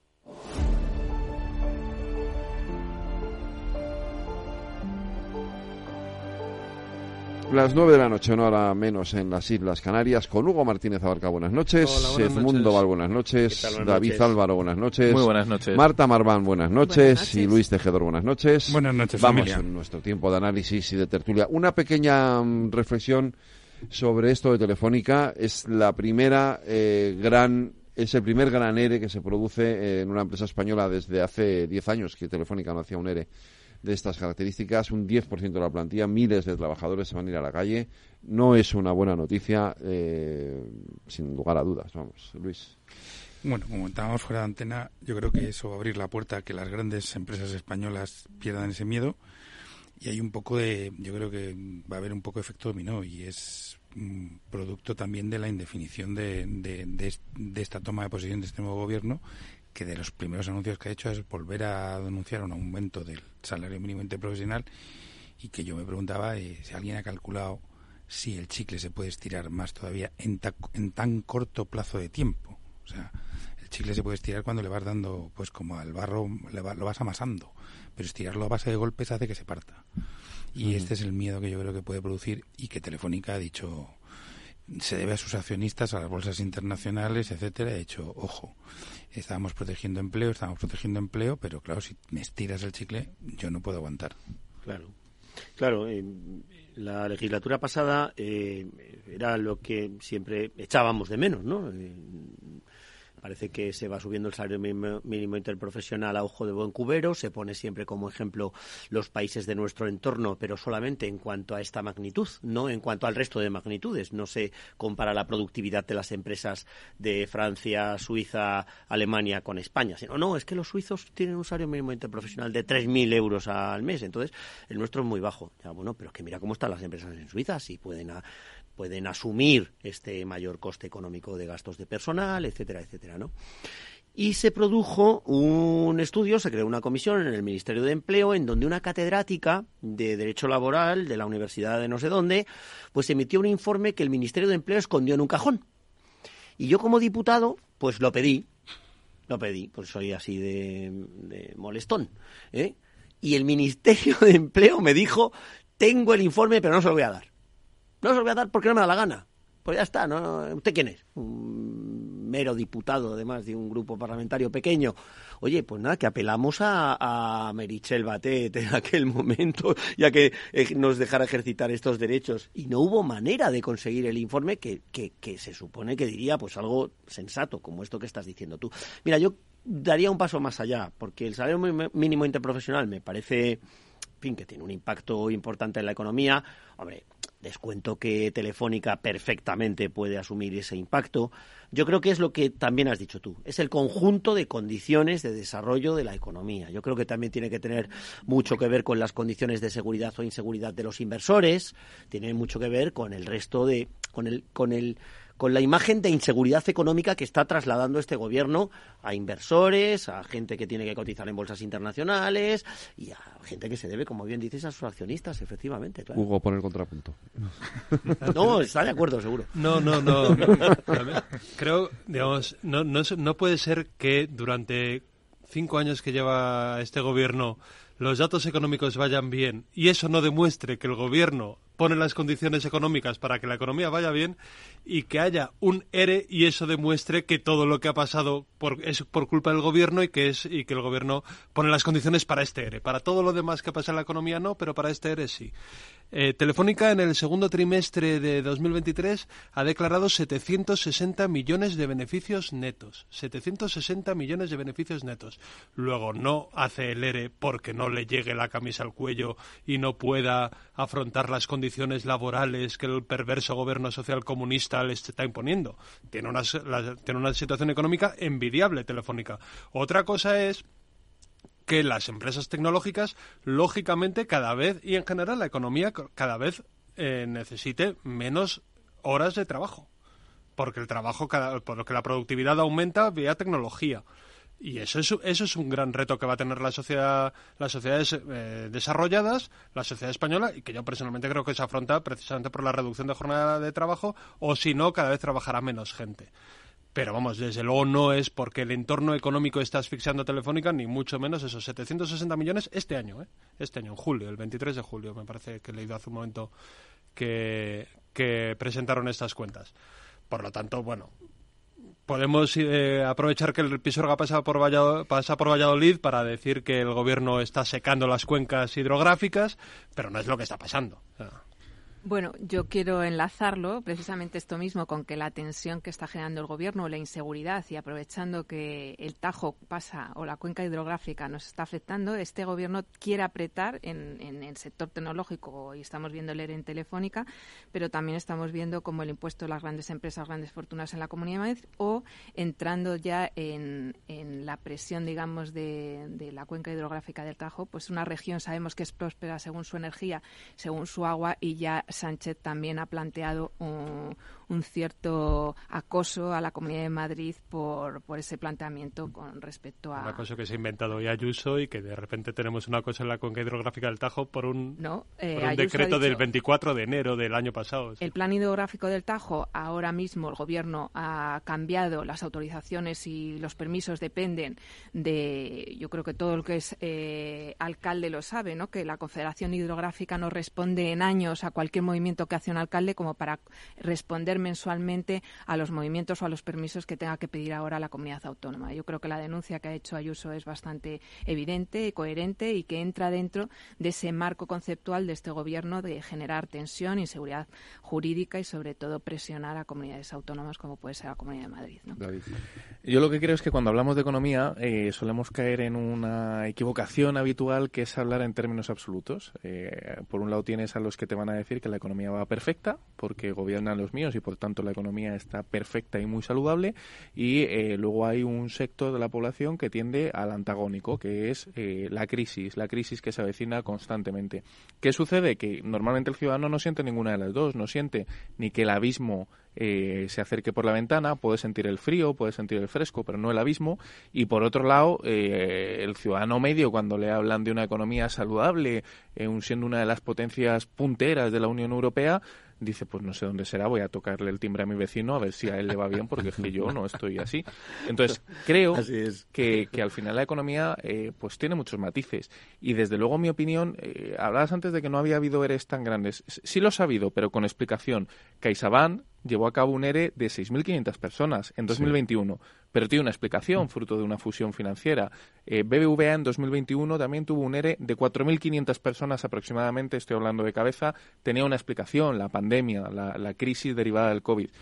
Ahora, deberíamos analizar por qué un paciente sano, un paciente eh, de los que suele ser modélico como es Telefónica, lleva a cabo un ERE de estas características. Yo tampoco creo, más allá del beneficio económico que tiene Telefónica, que es que en la planta noble de, la empresa haya un perverso financiero que se está fumando un puro encendido con un dólar, que diga vamos a aniquilar 2.500 empleados porque, oye, así aumento mi, masa de beneficio económico. Creo que hay síntomas y creo que en esta, eh, eh, en esta situación lo que se ve es un paciente que tiene tos, que tiene síntomas. Y, al final en este tipo de cosas suele ser contagioso. y suele producirse un efecto contagio. Además que es una empresa que, que si por algo se caracteriza en su política de personal es por tratar especialmente bien a los trabajadores. O sea, yo tengo varios amigos trabajando en Telefónica que te lo dicen, dicen, pues si es que nos tratan muy, muy bien. No veo efectivamente al malvado directivo. Yo tengo la sensación, por lo que estoy leyendo, que aparte hay un acuerdo con, con los sindicatos también, eh, es que es más una cuestión estratégica de sobredimensión ahora mismo por la, por, de, la compañía, más que una cuestión de clima de clima económico. Es, lo ¿eh? que es lo que iba a apuntar, es decir, eh, Hugo aportaba el dato de los beneficios, pero claro, Telefónica o el BBVA, o sea, o Repsol, sus sedes y su consolidado como grupo a nivel de beneficios es España y es el dato que dan. Pero rasca esos números y mm. ve cuáles son los beneficios que da Telefónica de España S.A., que es donde están todo ese grupo de trabajadores.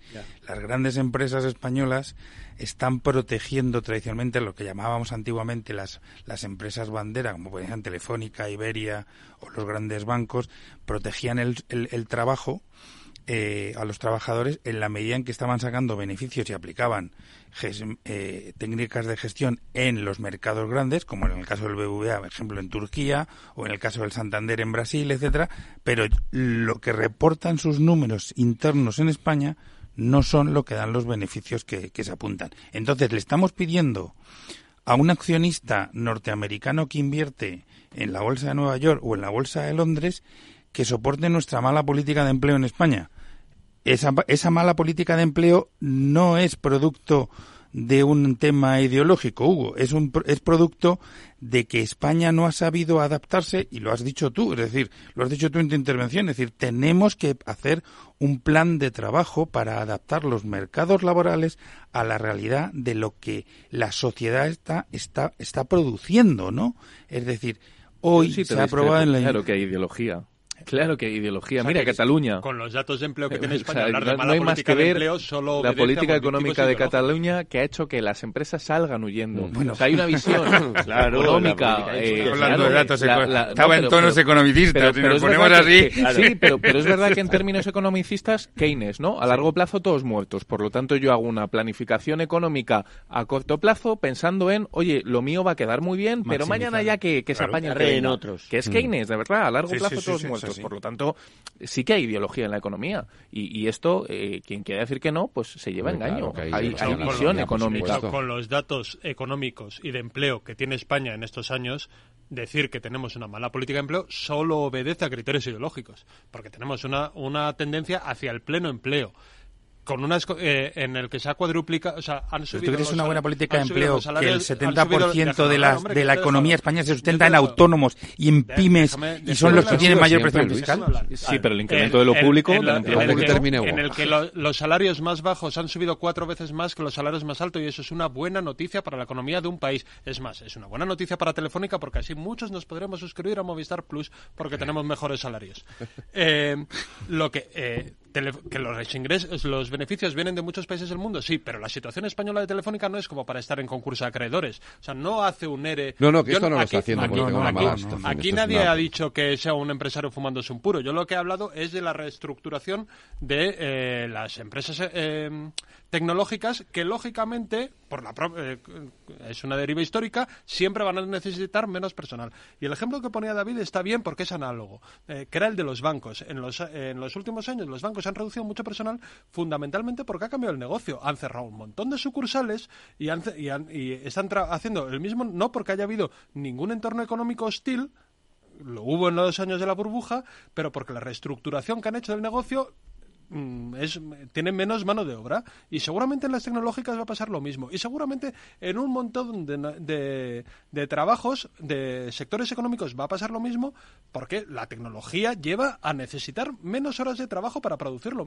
lo mismo. Y eso pasa eh, siempre. En España está aumentando la productividad. En España están mejorando las condiciones de mercado de trabajo y los últimos cuatro años pese a todos los apocalipsis anunciados son de mejora sistemática de la situación de trabajo que probablemente no vaya a ser seguir creciendo al ritmo al que ha crecido en estos dos tres últimos años, porque es imposible, porque estamos cerca del pleno empleo técnico. Pero desde luego no estamos en una mala situación eh, del mercado de trabajo. El, el ERE en concreto de Telefónica supongo que ahora se abrirá negociación, ojalá sea menor Sí, sí, se abre. del que, del que El sea- máximo son 2.500, el mínimo son 1.600. Ojalá, se queden los 1.600. Ojalá sea ¿no? el menor posible, pero en todo caso yo sí creo que eh, una economía, nos- eh, esperemos que España transforme su economía hacia una economía más eh, de un mercado de trabajo más cualificado en el que no dependamos solo del sector servicios especialmente de la hostelería y del turismo. Eso va a llevar necesariamente a una, una transformación de las condiciones de trabajo, salvo que queramos que trabaje cada vez menos gente y que haya mucha más gente en paro. Eh, bienvenido, Hugo, de verdad. eh, Me, me- me encanta escucharte. Eh, lo que estás diciendo, que es lo que me he pasado yo diciendo cuatro años en la anterior legislatura, cuando yo escuchaba, del lado que tú representas, perdona que lo diga así, la derogación íntegra de la reforma laboral. Y no se escuchaba otra cosa. Hasta que llegó el acuerdo entre los empresarios y los eh, sindicatos, que suponía, pues prácticamente el cumplimentar si- el 95% si- vas del programa político con el que yo me presenté a las elecciones. Si le vas a ¿Eh? explicar a alguien de Sumar que la reforma laboral de Yolanda Díez eh, es algo que nos hemos comido, No, no, eh, no, no, no, te va a no. costar, La reforma laboral de Antonio Garamendi y los sindicatos. Sí, sí, sí. ¿Sabes? Bueno, sí, ¿Sabes? sí, pero que no, que- que salía Yolanda digamos- Díaz, salía Yolanda Díaz diciendo que no quiero que me vote Ciudadanos la reforma laboral. Y yo le decía, "Mm, pero que no te salen las cuentas, que, no te salen las cuentas. De, de amiga". hecho, tuvieron, que, tuvieron, tuvieron que hacer Tuvieron- alguna pequeña gestión. claro, pero, sea, pero que estabais anteayer ¿Eh? hablando de la indemnización de 45 días de salario por año de trabajo. ¿Y qué tiene que ver? Y ahora, Pero, y y ahora, y ahora y ahora- me acabas de soltar un discurso que me ha, que me ha dejado No, no, no, maravillado, gratamente que sorprendido que hay que adaptar de, que las haya- condiciones de que hay- de laborales. que hayáis entrado yo creo que en, el estudio científico de que vaya, va a haber que cambiar el sector servicios, que no sea el motor de la economía. Vaya, si es que a lo mejor esto Pero de tener mundo sí- micropymes Creo y que autónomos. Pero en eso- creo que en te eso- en eso- creo que te que llevamos diciendo desde hace un montón de años los demás. Edmundo. No, no, lo llevamos diciendo desde- No, a lo mejor no, es que no, no has si lo- escuchado si- mucho si lo bueno, si lo bueno, si lo bueno es que estemos de acuerdo en determinadas cosas. Es decir, Claro. yo aquí, aquí, y lo sabe Hugo, en los jueves en la tertulia económica tengo eh, un- eh, es- viene de eh, Alberto Oliver, que es su obsesión es esa. Claro. Es decir, es eh, eh, la industria, la reindustrialización por el camino de la tecnología. Es decir, eh, eh, y a- me parece que es maravilloso. Es decir, yo creo que hay que hablar de eso. Sí, claro que hay que hablar, y ojalá, pero- ojalá, ojalá nos olvidemos de, Está muy bien, está muy bien que ahí, desde lo público claro. se nos hable de esto cuando en 2022 el empleo público creció siete veces más que el privado. Esto Claro, está muy esa bien. es otra cuestión. Está muy bien. Claro, Que, claro, que, que proyectemos a futuro el país que queremos, la ensoñación, sí está muy bien, ¿eh? que como teóricos todos en nuestra casa valemos mucho. Ahora en la práctica, los datos dicen lo que que hacerlo. dicen. Los datos dicen lo que dice, que el empleo público en 2022 creció siete veces más que el privado. privado. Y que sigue siendo uno Es- de los es más un bajos. tipo de modelo. Sigue siendo uno de los más bajos de la OCDE. ¿eh? Depende cómo lo compares, Claro. porque ya andamos con lo mismo del salario mínimo interprofesional. Claro, es que en, en Suiza eh, hay un salario mínimo interprofesional de 3.000 euros, entonces es mucho mayor que el nuestro. ¿Cómo funcionan las empresas en Suiza? Tienes que hacer una eh, interpretación de conjunto de la economía. Somos un país con una productividad empresarial baja. Nos lo está diciendo la Unión Europea constantemente. Nos dice que tenemos que reformar las pensiones, nos dice que tenemos que reformar el gasto público, tenemos que disminuir el gasto público. Tiene que haber un gasto público Eso no nos lo dice- eficiente. eso no nos lo dice Europa, que Efici- Hombre, Que te- no, que tenemos que, que reducir el déficit, no que tengamos que Reducir reducir el Ah, bueno, ¿y el déficit de dónde viene? El déficit donde se produce, De la- gasto de la- público. de la- Claro, o- de de la falta- de la falta de Sí, como ingresos dice públicos. David, con buen criterio, resulta que ¿Qué hemos tasa, se- qué tasa se- quieres? Yo, yo, como autónomo, Claro. de cada hora que Claro. trabajo, Claro. 32 minutos van en impuestos directos o indirectos. Pues es que eso es ¿Qué más inaceptable, quieres que es haga para mantener a mis seis hijos? Es inaceptable. O sea, es que, es inaceptable. vamos No, a ver, es que es una realidad matemática. Vale, vale, pero no me chilléis, por favor. para no me pagar el levantéis sueldo de Es esos, que- de esos empleados públicos respecto de los que además la contratación se hace, como yo lo llevo diciendo toda mi vida, que he sido sindicalista de la administración, representante del personal del Ministerio de Justicia, sin hacer una evaluación de cargas de trabajo, sin hacer una evaluación de duplicidades administrativas, sin hacer una evaluación de duplicidades de competencias con las comunidades autónomas. Oiga, em, ¿cuántos hacen falta ahora en, no sé, yo calculo que igual una oferta de empleo público de 250, si te parece? Y ya está. Y ya está. Y al final resulta que la oferta de empleo público se aprueba, pues porque el ministro de Empleo es más amigo de la ministra de Función Pública y de la vicepresidenta del gobierno y de no sé qué, sin hacer un estudio científico que haría cualquier empresa. ¿Cuántos trabajadores me hacen falta para gestionar lo público? No se ha hecho en España jamás, nunca en la Es vida. verdad que eso se lleva pidiendo desde hace muchos Ah. años y nunca se ha hecho. Nunca se ha hecho. una- yo lo he reivindicado un- siendo una yo auditoría siendo real. yo sindicalista, de- ojo, siendo pero- yo sindicalista. Pero, pero también es verdad que como el sistema que tenemos es difícil de ahora mismo de, de- de- de ajustar, ¿no? Porque claro, que, que es empleado público ya lo es para siempre, o sea que es muy difícil de. Pero- Bueno, no, pero- le no, pero- la pero- oferta. efectivamente. No, de hecho se ha congelado varios años. Claro, sí. sí, en España lo que tiene es un déficit de, tra- de trabajadores públicos y mucho más que va a tener porque va a haber una oleada de, No, y- de jubilaciones sin que el, sin que el Estado esté... Correcto, eh, correcto. Un problema, por cierto, que nadie está tratando de resolver. Cuando nos, que- cuando nos quejamos de Claro. que eh, la justicia es lenta, Correcto. eh, a lo mejor tendría que Sin haber duda. más... O sea, en España lo que hay es déficit de trabajadores públicos, no hay un superávit de trabajadores públicos. Hay lugares Hay. donde faltan y lugares Hay, donde yo no- sobran. yo no hay especialidades. Pues yo donde muchos, hay yo muchos, conozco muy bien la y administración. hay Claro. especialidades Mira, donde sobran en el ayuntamientos, 80%. en ayuntamientos donde se ha colocado a todos los familiares. Cuando ha gobernado el PP, cuando ha gobernado el PSOE. O sea, así de claro te lo digo. Vamos, que las administraciones públicas no es la administración general del Estado, ¿eh? Que las administraciones públicas son todas las Todas las administraciones. administraciones. públicas. Bueno, a lo mejor en el sector tecnológico eh, sobran personas, pero en el sector de los cuidados, y ahí tendremos a la ministra para ver si consigue un plan de recursos humanos y tener más médicos y más profesionales en los cuidados, porque es donde realmente hay un déficit.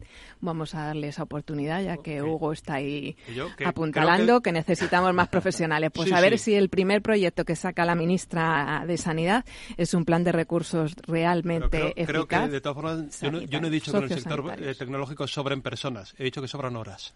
Que no es lo mismo. Creo que el mundo no me cuando me aplaudía y luego no hay- me ha entendido y, lo- que y luego- y luego- y luego hay- entendido, y- sí, luego hay un- y luego hay Claro que cuest- sobran horas. y luego hay cuestiones Claro. que, que yo creo que hay que ir co- que hay que ir incorporando también a nuestro modelo laboral que es el tema de la, del, del- del traba- del teletrabajo de, de- quiero decir formas nuevas de, de- Sí. de entender la, de En todos los ámbitos, también la teleconsulta. laboral por, por ejemplo Sí. eh, que, que van a hacer también que nuestros que nuestro entorno laboral pues se modifique radicalmente pero bueno Vamos a lo nuestro, que es la política, pues ya os habéis pegado bastante con esto. Vamos a pegarnos un poquito ¿Esto más qué era? con el tema. Como decía David, esto es ideología. Aquí venimos a lo que venimos. Que contaminéis.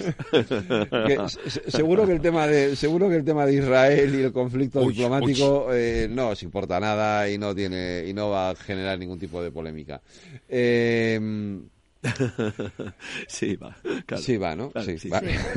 Sobre todo cuando se generan conflictos diplomáticos de manera. A ver, yo, yo, tal y como yo lo veo, ¿eh? Es decir, y pongo encima de la mesa mi visión del asunto. Yo creo que Pedro Sánchez empezó bien Y se ha equivocado.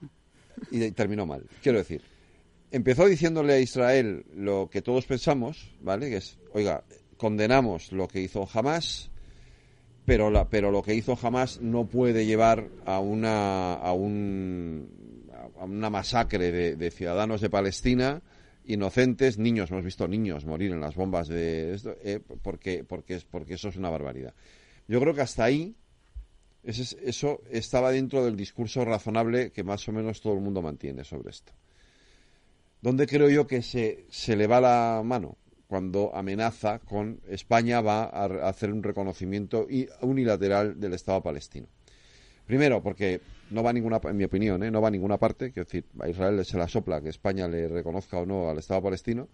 Y segundo, porque tú vas como, como presidente de turno de la Unión Europea y eso debe ser un acuerdo de los 27, que todos queremos que sea un acuerdo de los 27, pero, pero lo lógico es que sea ese el camino. Entiendo que ese es, eh, ahí es donde Israel dice, eh, eh, a mí no me amenaces con...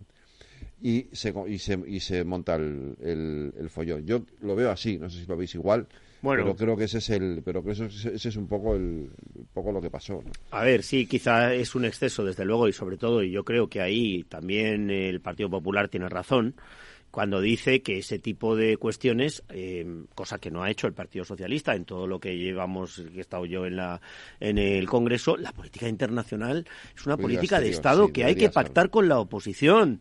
Eh, cuando vas a los consejos europeos hay que preguntar a la oposición previamente, aunque luego no le hagas caso, aunque luego asumas tu propio papel, llegas a informar a toro pasado, eh, montas el pollo entre Marruecos y Argelia. Eh, claro, es que mm, eh, este gobierno hace muy mal la política internacional. Muy mal, pero muy mal. Ahora, aquí ha pasado una cosa, en mi opinión, muy grave. Y ha salido el Estado de Israel y ha dicho que el presidente de mi gobierno apoya a los terroristas. Y a partir de ahí apaga y vámonos. A partir de ahí has perdido toda la razón. Y los Porque al presidente de mi gobierno no le insulta un Estado extranjero. ¿Sabes? Y los otros han aprovechado para, Para efectivamente, decir, meter claro. gasolina al, al, al fuego. Claro, los Porque otros de Hamas diciendo, claro, oh, gracias, exacto. Pedro Sánchez, qué valiente has sido, dicen los de Hamas. Bueno, eso me parece lamentable, Eso lamentable. es. Eso no es culpa de Pedro Sánchez, ¿eh?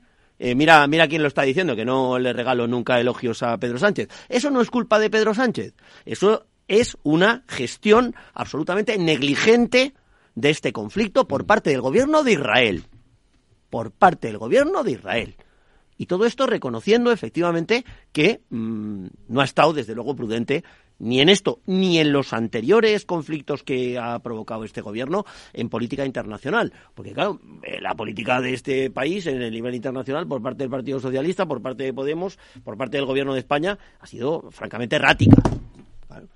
Para mí es más lamentable el agradecimiento de Hamas a mi presidente, señor Sánchez, por sus declaraciones. ¿Y qué hace y por Pedro poner- Sánchez? Por Eh, ¿lo poner, no, pero por poner el foco, no, pero sí que puede explicar qué significa que el señor Sánchez en Egipto, en Tel Aviv, es decir, en cuando sale de, de Israel, decir que la matanza de civiles en Gaza es inaceptable, donde pone la duda si en Israel o en Hamas y le acusa de ser desproporcionados en sus acciones Desde cuando uno de los sí lados que de la confirma estáis buscando eso, pero No. pero no, pero no ha sido eso lo que ha dicho Sí, Pedro Sánchez. porque- Ha dicho condeno jamás y Sí, condeno a eso- Israel. en eso no tiene Sí. razón Feijóo cuando dice que el presidente del gobierno no ha condenado Ah, jamás. Sí ha condenado jamás. ¿Ha condenado jamás? Pero lo que está haciendo ahora es condenar a Israel. Y la cuestión está, claro, ¿y dónde está esa de- legítima defensa? ¿La pone el señor Sánchez o nosotros entendemos que Israel, claro, y en el derecho internacional él está diciendo, Cuarta oye, yo estoy avisando, estoy avisando cuando hay un eh, bombardeo, estoy negociando los altos al fuego, Es estoy es intercambiando rehenes, los estamos. que no están condenando crímenes, en este caso, los únicos son la derecha del Partido Popular y de Vox. No, los crímenes se están co- eh, es se verdad, están los condenando. Lo que se está Los explicando crímenes de es- guerra que está cometiendo Isra- Israel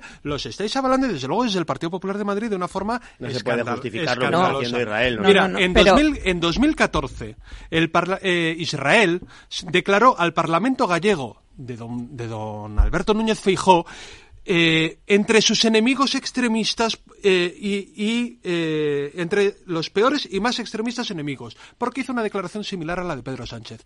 Israel está gobernado por un fanático, por un auténtico fanático que no admite la más mínima crítica. Y es un deber moral, igual que es condenar a Hamas, es condenar la masacre absolutamente ilegal, indecente que está provocando eh, Netanyahu en, en Cuando Gaza. Israel Es pidió- Y no tiene nada que ver con la legítima No, defensa. pero cuando Es estamos- tan legítima defensa como si después del 11M el gobierno español hubiera bombardeado lavapiés. No tiene nada que ver con la legítima defensa lo que está haciendo el ejército de Israel y son crímenes de guerra.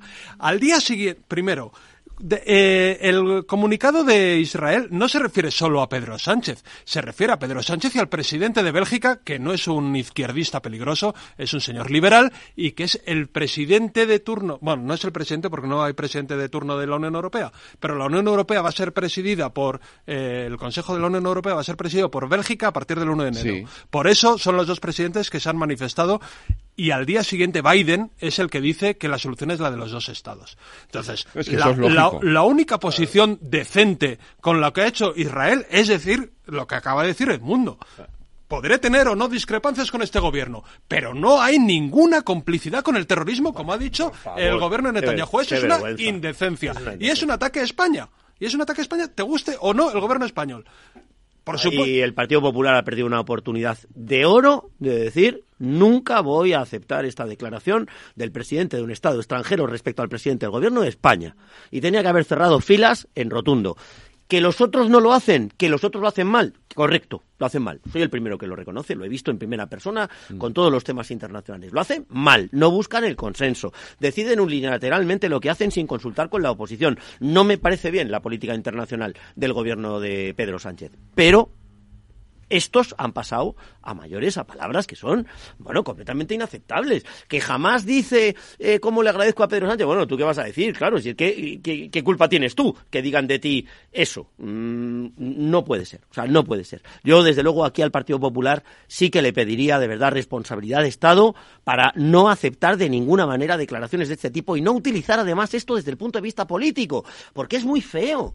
Es que es muy feo, a mí me da vergüenza cuando escucho estas cosas en boca de Alberto Núñez Feijó o del resto de los representantes del Partido Popular que voy escuchando por, la, por los medios de comunicación. Pues en vez de escucharlos en los medios de comunicación, lo que tenemos es que exigir que se abra el Congreso y que realmente ahí esté el debate en la Cámara donde estamos representados todos los españoles, pero sí es verdad que yo creo que... que... comparece Álvarez, me creo, he visto en la agenda de Telegram. Pero podía haberlo hecho antes, como antes hemos dicho, y que yo creo que hay que reconocer que también la confusión que pueda tener el señor Sánchez entra dentro de la lógica cuando tus compañeros son Bildu y alguna diputada del Congreso que también entiende que los actos terroristas de ETA fueron un conflicto en aquel momento que tenía el país eh, de España o que tiene una ministra ahora mismo de infancia que fue esa sí que no condenó el ataque de Hamas del 7 de octubre o que pues tenemos ahí al señor Puigdemont que salió dentro de un maletero huido de la justicia y entra dentro de también ese equipo global del señor Sánchez. Por eso yo entiendo que, la juventud de infancia no es verdad. No es verdad. Es cierto, en los, en los medios de comunicación, en el Twitter suyo lo explicó, vamos, lo puso eh, claramente. No, no, lo explicó, expuso claramente que lo que había pasado era lógico por lo que había, la tensión que había en Palestina. Bueno, yo creo que lo más fácil es que esto se trabaje, se negocie y se hable no en medios de comunicación, sino en el Congreso de los Diputados, que efectivamente el, presidente del Gobierno de España, el que estamos intentando defender como presidente de todos nosotros, el primer paso es estar en el Congreso de los Diputados y pactar todas las políticas internacionales con eh, la oposición y el grupo mayoritario que hay ahora mismo en esta Cámara y a partir de ahí, bueno, como también se ha dicho, que haga lo que él desea y que luego le critiquen los, los, los pues en este caso todos los medios de comunicación que también se han levantado con este debate, ¿no? A ver, mm, estando de acuerdo con prácticamente todo lo que habéis dicho, eh, lo que falta es mucha coherencia de ver, de, ver con perspectiva todo un conflicto que es muy histórico, ¿no? O sea, Israel ha llegado a un momento en el que, como estamos todavía en hora infantil, eh, se le han hinchado las narices. Eh, y es cierto que la comunidad internacional ha permitido que Israel a lo largo de los últimos 10 años, 15 años, incluso desde que se creó el propio Estado de Israel, haya hecho cosas con. Hay pobrecitos de mí, porque venimos de, de, la Segunda Guerra Mundial. O sea, ha habido una, una falta de, de, balance por parte de la comunidad internacional, pero aquí volvemos a algo muy importante, que nos olvidamos, es decir, la política exterior o las relaciones internacionales no tienen un sustento ideológico o de Estado o de patriotismo con, con todo mi cariño al mundo cuando ha defendido a nuestro presidente, ¿eh? sino eh, es nuestro presidente. ¿eh? Sí, sí, sí, sí, sí, pero digo, pero que, que, la, que, ¿Qué, le vamos, ¿Qué le vamos a hacer? ¿Qué le vamos a hacer? ¿Qué le vamos a hacer, Es nuestro presidente. Pero que las relaciones internacionales eh, eh, se miden por otro baremo de cosas y queramos o no, eh, Israel es la, la eh, plasmación geográfica de un poder económico internacional. Y, ponerle cualquier otro tipo de lazo es engañarse a sí mismo. Entonces, cuando tú te enfrentas a una realidad donde tus mercados están obligados a funcionar con fondos de inversión, cuando tienes una deuda pública y una deuda externa bestial, etcétera, etcétera, pues hombre, písale los callos a tu, a tu banquero con, con medida, ¿no? con medida porque, ah. no, no, porque, porque si el banquero cierra el grifo, todos los ciudadanos españoles lo vamos a sufrir. No lo va a sufrir el presidente del gobierno, no lo van a sufrir los diputados, no lo va, no, lo va a sufrir la clase media española que viene sufriendo. Bueno, ¿eh? Entonces, viene o sea, si yo entiendo la lógica que estás diciendo, porque eh, no nos engañamos, buena Es parte así. de la geopolítica, Es esta. o sea, ¿por qué, por qué, eh, medio delito en cualquier país latinoamericano eh, nos incendia, pero disuelven a un opositor en América, en Arabia Saudí, lo disuelven en ácido y callamos? O sea, todo tiene su lógica y, y, y no nos vamos a engañar con eso. O en China. Pero digamos, o en China, sí, sí, sí, lo mismo. Pero entonces, digamos que es eso, que nos tenemos que someter al chantaje de Netanyahu porque tiene mucho poder económico con el que presionar o poder geopolítico. Pero no nos, no, digamos que es que... El mismo chantaje que nos apoyamos con los siete pu- de, de Junts. O sea, que es que, eh, Bueno, es, que esto no, es bueno, el juego. no me- no mezcles cosas. No, no estamos hablando de miles de muertos. Pero, pero, pero digamos, digamos eso. No digamos que es que hay ningún tipo de complicidad con, con nada, ni, ni, ni lo vistamos de cuestión moral o de defensa de los derechos humanos, si esa es nuestra posición. Cállese, porque esos señores nos pueden ¿Dónde cerrar están los derechos humanos en las relaciones Oye, internacionales? Luis, No Bueno, están, en- están exactamente en lo mismo que hablábamos anteriormente cuando hablábamos de economía, en, en la equivocación de tratar temas que son de profundo calado en términos absolutos. Y eso es un fallo, y más en un ámbito como es la diplomacia, o como es la En este geopolítica, caso, sobre todo. o como es las relaciones internacionales, porque ahí pecamos todos. Y entonces ahí vamos a la frase de Vargallosa de ¿cuándo se jodió el Perú? Pues, eh, pues habría que analizar. Pero es verdad que aquí tenemos una formación política de la que ha bebido, por ejemplo, Hugo en su momento, que es Podemos, que vino diciendo en el ámbito internacional vamos a ser muy tajantes en esta serie de cosas. ¿Qué pasa? Que llegaron al poder y el pragmatismo, esto es un debate de ciencia política que además Hugo conoce porque hemos sido compañeros de aula, es un debate infinito entre el idealismo político y el realismo más pragmático. Es qué es lo que yo pienso como gestor público y qué puedo hacer. Porque está muy bien ir con discursos idealistas, pero es que luego tus ciudadanos viven en esos sitios Esto donde le- tu idealismo le pasa a muchos te lleva a decir, llegan- claro, ojo, sí, sí. yo eh, con el gobierno de China nada porque es una dictadura, pero ¿qué pasa con la inversión española? Pues a lo mejor tengo que estrechar la mano del chino y no me gusta y lo hago. Eso es diplomacia. En este caso que falla, en este caso falla que después de un atentado tan brutal y cruento como el que hubo en el mes de octubre, lo que nos encontramos del gobierno de España, y yo aquí lo digo, lo siento, y que me nieguen lo que quieran, ahí está la hemeroteca del gobierno de España con una ministra como Ione Belarra, es negar que eso es un atentado, o un secretario de Estado, dirigente, máximo dirigente del PC, diciendo que jamás, organización terrorista, no, no, no. Entonces, cuando empezamos a decir eh, si esto es de trincheras o no es de trincheras, pongamos todos los elementos sobre la mesa. Porque yo no sé si es la oposición, que se le podrán echar en cara muchas cosas. Lo que sé es que el gobierno de mi país, al día siguiente del atentado, ya estaba llevando a cabo política de trinchera. Entonces, oye, eh, ¿que, que aquí hay tensión y hay confrontación. Pues posiblemente. Y ahí lo que creo es que Sánchez, eh, la gestión que él de manera personal está llevando a cabo de, este, de esta situación, de este conflicto, está en la frontera y en la línea constante entre lo que la diplomacia te exige, lo que la Unión Europea te pide y eh, lo que su víscera personal le pide como mensaje a los suyos. Y nos equivocamos. La política internacional no es para los tuyos. Es para todos. Yo esa es la parte- Siempre se dice que es- la política es es para todos, pero la política creo- internacional... ¿Y Bélgica que no tiene un perverso como Exactamente. Pedro No, no, yo no he Sánchez? dicho que sea un perverso. no, que en mi si análisis es que no he si es que utilizado no ningún sido Pedro Sánchez, ha sido calificativo de Sánchez. y ha sido No, no, Netanyahu. Pero insisto, que en política eh, internacional me da igual que sea Bélgica, Holanda, eh, la Argentina de Milei o la España de Pedro Sánchez, es que me da igual que los líderes políticos contemporáneos se equivocan muy mucho cuando en política internacional piensan en el beneficio de sus electores, de quien le han votado, de los suyos. La política exterior no va en ese prisma, no va en esa lectura. Puedes hacerlo en otro tipo de políticas, si quieres en, en política social, en política educativa, en, lo que quieras, pero la política exterior tradicionalmente ha salido de esos parámetros. No, esto- a ver, yo, yo, yo, lo, yo lo que entiendo, que decir, yo creo, si yo estoy, de, o sea, yo estoy de acuerdo con el discurso, pero, pero el problema es cuando el- el- el poli- la diplomacia, la vehemencia y la diplomacia y la vehemencia están, están reñidas. Y yo creo que el problema de tanto de Pedro Sánchez como del como del pre- presidente como del primer ministro belga, es decir, se les fue la mano la vehemencia. Y, y, y, y en la situación en la que está ahora mismo Israel, Netanyahu, que es un loco, dijo, estos gilipollas, con perdón, ahora ya estamos fuera del infantil.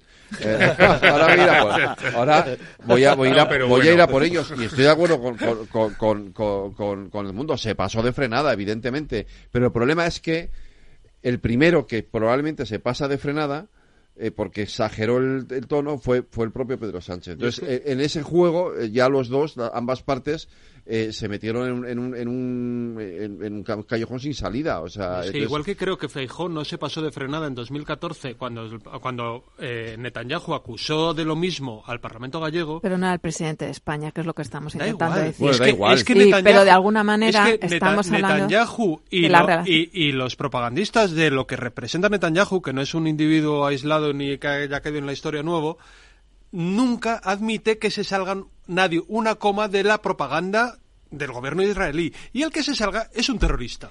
O un antisemita, que es igual de yo efectivamente no soy infantil, es igual de gilipollez. Aquí no hay nadie antisemita por criticar los crímenes del gobierno de Israel, entre otras cosas porque está matando a semitas. Mm. Eh, entonces, eh, es de una intolerancia absoluta con cualquiera que le tosa, y más en una situación de conflicto máximo. Pero entonces, para no generar conflictos internacionales, sabiendo quién tienes delante, no utilizas una vehemencia o una serie de entonces, imagínate que no, que, eh, que no que para no indignar al señor Putin no somos vehementes con lo que hizo Putin en Ucrania. O imagínate que para no indignar que es mucho más peligroso indignar a Hamas no nos vayan a poner es mucho más peligroso. imagínate que para no indignarlos no somos vehementes. Hombre a veces ante terribles crímenes contra la humanidad como estamos viendo hay que indignarse y ser vehemente. Cuando Rusia coge invade invade invade Ucrania hay que indignarse. Y quien no se indigna es, un, es, indigno. Eh, cuando, cuando jamás comete los atentados hay que indignarse. Los llames terrorismo o los llames crímenes de guerra, que ese fue el, debate que tuvo Enrique Santiago, no se estaban bien o mal. Era eh, que son un crimen de, con una calificación o con otra. Era un puro tecnicismo jurídico. Eh, sí, sí, y hay que, vamos, pero, da igual, da igual, no me voy a meter en eso porque eso me da igual. y, cuando, y cuando Israel comete evidentísimos crímenes de guerra, hay que indignarse. Y es verdad que te van a confrontar porque Israel no aguanta ni media. Pero, pero esa es la única posición digna que tiene que tener una democracia. Y la Unión Europea la va a tener. Otra cosa es que como las opiniones públicas sí que tienen su peso, por ejemplo, Alemania tiene sus, sus logiquísimos traumas mal gestionados eh, de memoria histórica y, y, hace y convalida cualquier cosa. Y es más, se indigna con que no las convalide. Y ese es un problema que va a tener la Unión Europea para gestionar una crisis esta. Pero que, no, que tengamos que ir con pies de plomo para no, para no asustar al que está cometiendo crímenes de guerra. Oye, pues a con Putin también. Con Putin vamos a ir con pies de plomo. Con jamás también. No vayamos a tener un atentado como nos ha pasado alguna vez. Vamos a tener pies de plomo para no asustar una equivocación discursiva que es que si, si no vale asimilar eh, jamás a Palestina, que no vale, tampoco vale asimilar eh, Netanyahu a Israel, porque es así. Y, el problema está en que hablamos en términos absolutos en muchas ocasiones. sí, pero los análisis que se ven cotidianamente ya, bueno, porque, porque, ya, ya, pero porque tenemos un debate de Twitter permanentemente, que es que, esto, esto, también es terrible. Me preocupa tenemos muchísimo una... estar tan de acuerdo con Hugo, de verdad. Tenemos que, que hacer una pequeña pausa y os cuento una última hora que me acaba de enviar mi compañera Nuria Val. Con el gas, evite riesgos. Vigile que la combustión sea correcta. Llama azul sí, llama amarilla no. No obstruya las rejillas de ventilación ni el tubo de salida de gases de calderas y calentadores. En instalaciones individuales, instale solo calderas y calentadores estancos. En instalaciones de butano propano, vigile el buen estado del regulador y del tubo flexible. Y recuerde que las instalaciones se deben controlar cada cinco años. Por favor, utilice el gas con responsabilidad y seguridad. Comunidad de Madrid. Reparar esa bici que llevaba tantos años en el trastero para salir a dar una vuelta es un plan redondo. Como el plan que tenemos en la Comunidad de Madrid, en el que contamos contigo para darle muchas oportunidades a los residuos. ¿Te sumas a la economía circular? Comunidad de Madrid. Disfruta de la Navidad en familia con más de 500 pequeños productores de alimentos de Madrid, cuyo esfuerzo y trabajo diario llevan a tu despensa productos de gran calidad y cercanía. Porque en Navidad lo que quieres es celebrar con los tuyos. Hazlo con Alimentos M Producto Certificado. Sabores que despiertan tus sentidos y se convierten en un me gusta. Comunidad de Madrid. Si enciendo la radio, renta fija. Si abro el periódico, renta fija. Si entro en Internet, renta fija. Pero, ¿cómo aprovecho la oportunidad? En Renta 4 Banco te lo ponemos muy fácil. Letras del Tesoro sin esperas, fondos de renta fija un clic y una amplia gama de bonos a largo plazo. Todo con la facilidad y garantía del primer banco español especializado en inversión. Entra en r4.com o en cualquiera de nuestras oficinas y no dejes escapar la oportunidad. Renta 4 Banco. ¿Quieres más? Tío, ya estoy en el tren. A ver si tengo suerte y llego tarde, ya sabes. 30 minutillos y me ahorro el billete. No creo que en media hora me pierda mucho allá en el pueblo. Como mucho al Paco contando por enésima vez cómo conoció a la Juani. Con el compromiso Renfe de puntualidad, si tu tren AVE se retrasa más de 15 minutos, te devolvemos el 50% y el 100% si se retrasa más de 30. Normal que alguno prefiera llegar tarde. Nadie te da más. No todos los trenes son como Renfe. Renfe, tu tren. Este es un mensaje para todos los oyentes de radio y es solo para decir gracias. Gracias por dedicarnos tres horas cada día. Gracias por escucharnos en casa, en el coche, en el trabajo, en un móvil o donde sea, en directo o en podcast. Gracias por tu fidelidad, porque gracias a ti, la radio sigue siendo un gran medio, el más creíble, en el que más confías y el que mejor te informa y entretiene. El medio del día a día, de la actualidad al instante y que te acompaña siempre estés donde estés. Radio Value, la Asociación de Radios Comerciales, te da gracias a ti. ¿Qué es ir más allá? Con Arval podrás llegar donde te propongas de la forma más sostenible y asegurar un mundo mejor contribuyendo a la seguridad en carretera, al futuro de las ciudades y a la calidad de vida. Ser responsable sin tener miedo al liderar el cambio. Arval, la transición energética arranca aquí. Más información en arval.es.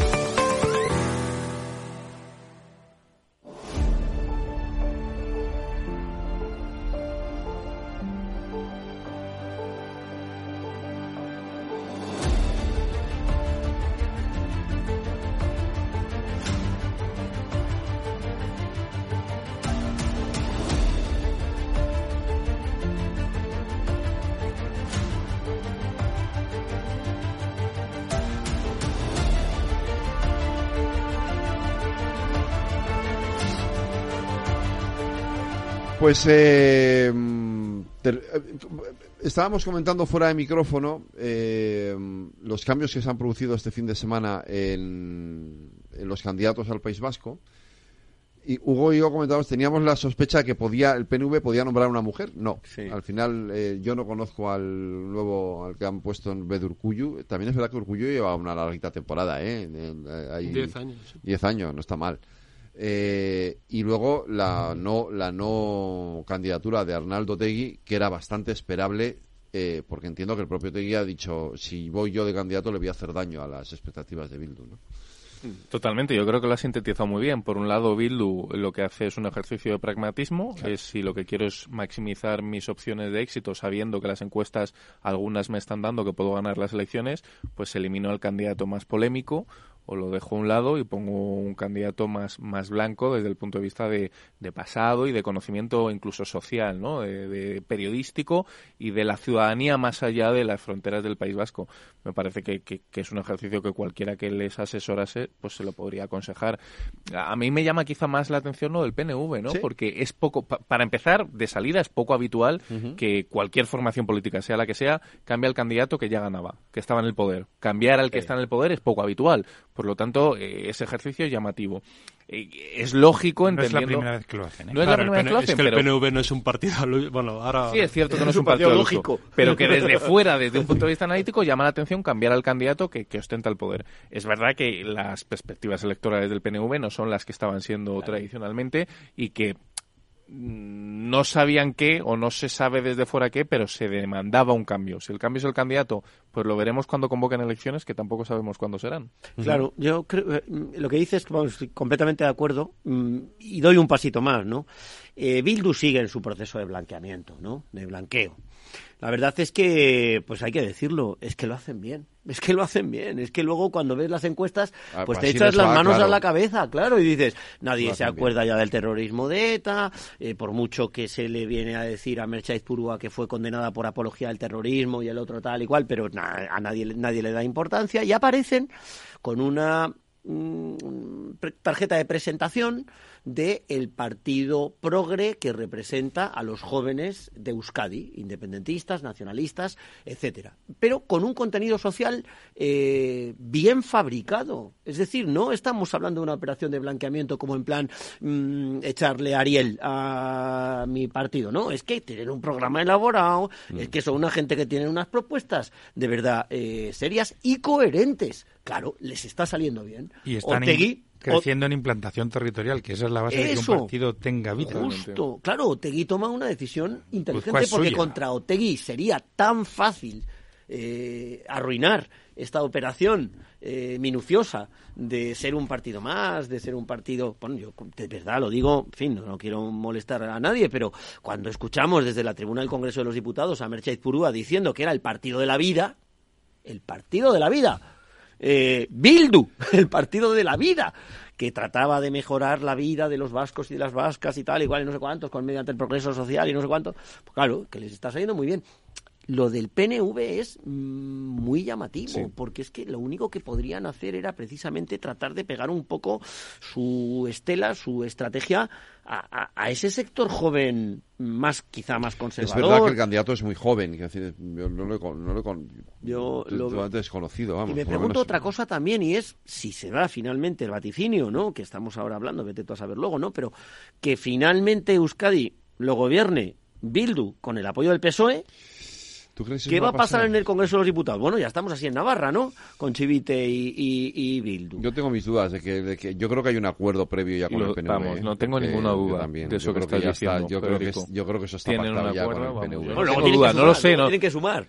Eso es, esa es la clave. Claro, claro, que luego tienen que sumar, ¿no? Yo lo digo en la estrategia. Eso que, tienen, que, que eso que hipotéticamente podrían tener firmado les dé aritméticamente. sí, la investidura, la investidura en Euskadi es, junto con Asturias, tiene un... Vamos, yo he hecho una enmienda al Estatuto de la Comunidad de Madrid para copiar eh, el sistema, porque me parece que en épocas eh, en las que no hay mayoría absoluta es un sistema...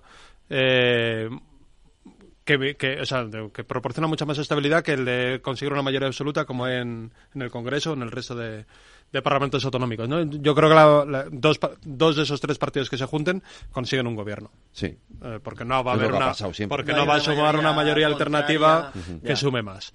Eh, ahora, yo no, bueno, no, eh, primero que voten los vascos y tal, y luego ya se ve qué, qué alternativas hay. A mí lo de lo de que el PNV presentara a una mujer demuestra que somos gente optimista y que cree en la, en la redención de, de todo el mundo. Eh, y yo, y, yo sinceramente lo pensaba, ¿eh? porque creo que necesitan, también. Yo- necesitan un ayornamiento eh, muy rápido. Lo que han, hablábamos también fuera de micrófono, que lo que han presentado es un mini Urcuyu, un Urcuyu jovencito. Eh, bueno, pues no- yo la verdad es que no, no conozco la sociología vasca como para saber por dónde les están comiendo los pies en Eso es verdad, lo que dices, sí que creo, peculiar, sí. sí creo que es una buena noticia que Bildu esté creciendo a base de arrinconar lo que fue su pasado eh, y de convertirse en una fuerza de izquierdas que no han renunciado a buena parte de su pasado, pero saben que, con e- que ese pasado es un lastre para ellos y que la sociedad vasca que les vota, les vota precisamente pues, eh, y de hecho creo que el papel de Bildu en el Parlamento español es muy evidente. Eh, primero que traen a una persona como Oscar Matute, cuyo pasado es inmaculado, y, segundo que no han hecho ni una exigencia en clave nacional. La han, han hecho todas las exigencias en clave social.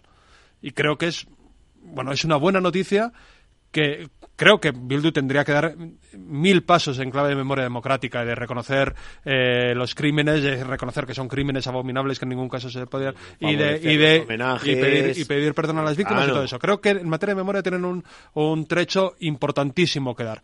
Eh, pero creo que es una buena noticia que sepan que ese pasado es un lastre para ellos mismos, para su propio electorado, que solo pueden crecer arrinconando eso. Y ya, si dieran, lo- creo, yo creo que los, las fuerzas que tienen problemas con las memorias democráticas son es más por cobardía que por interés, y que si fueran valientes ellos en reconocer llamemos, bueno, no, no, la- las complicidades que han tenido muchos de ellos, otros no, ¿eh? hay, hay otros que no, pero muchos de ellos, fundamentalmente de la parte de, Sur- de Sortu, si fueran valientes en dar esos pasos, yo creo que la sociedad vasca, incluso los más acérrimos de, de, de Bildu, eh, agradecerían esos pasos y creo que toda la sociedad vasca sería mucho mejor, tendría una convivencia mucho mejor y creo que para la sociedad española sería mucho mejor. A mí me da un poco de miedo el final del camino. Quiero decir que esto es un camino, esto es una estrategia eh, pensada, razonada y correctamente ejecutada, o muy bien ejecutada.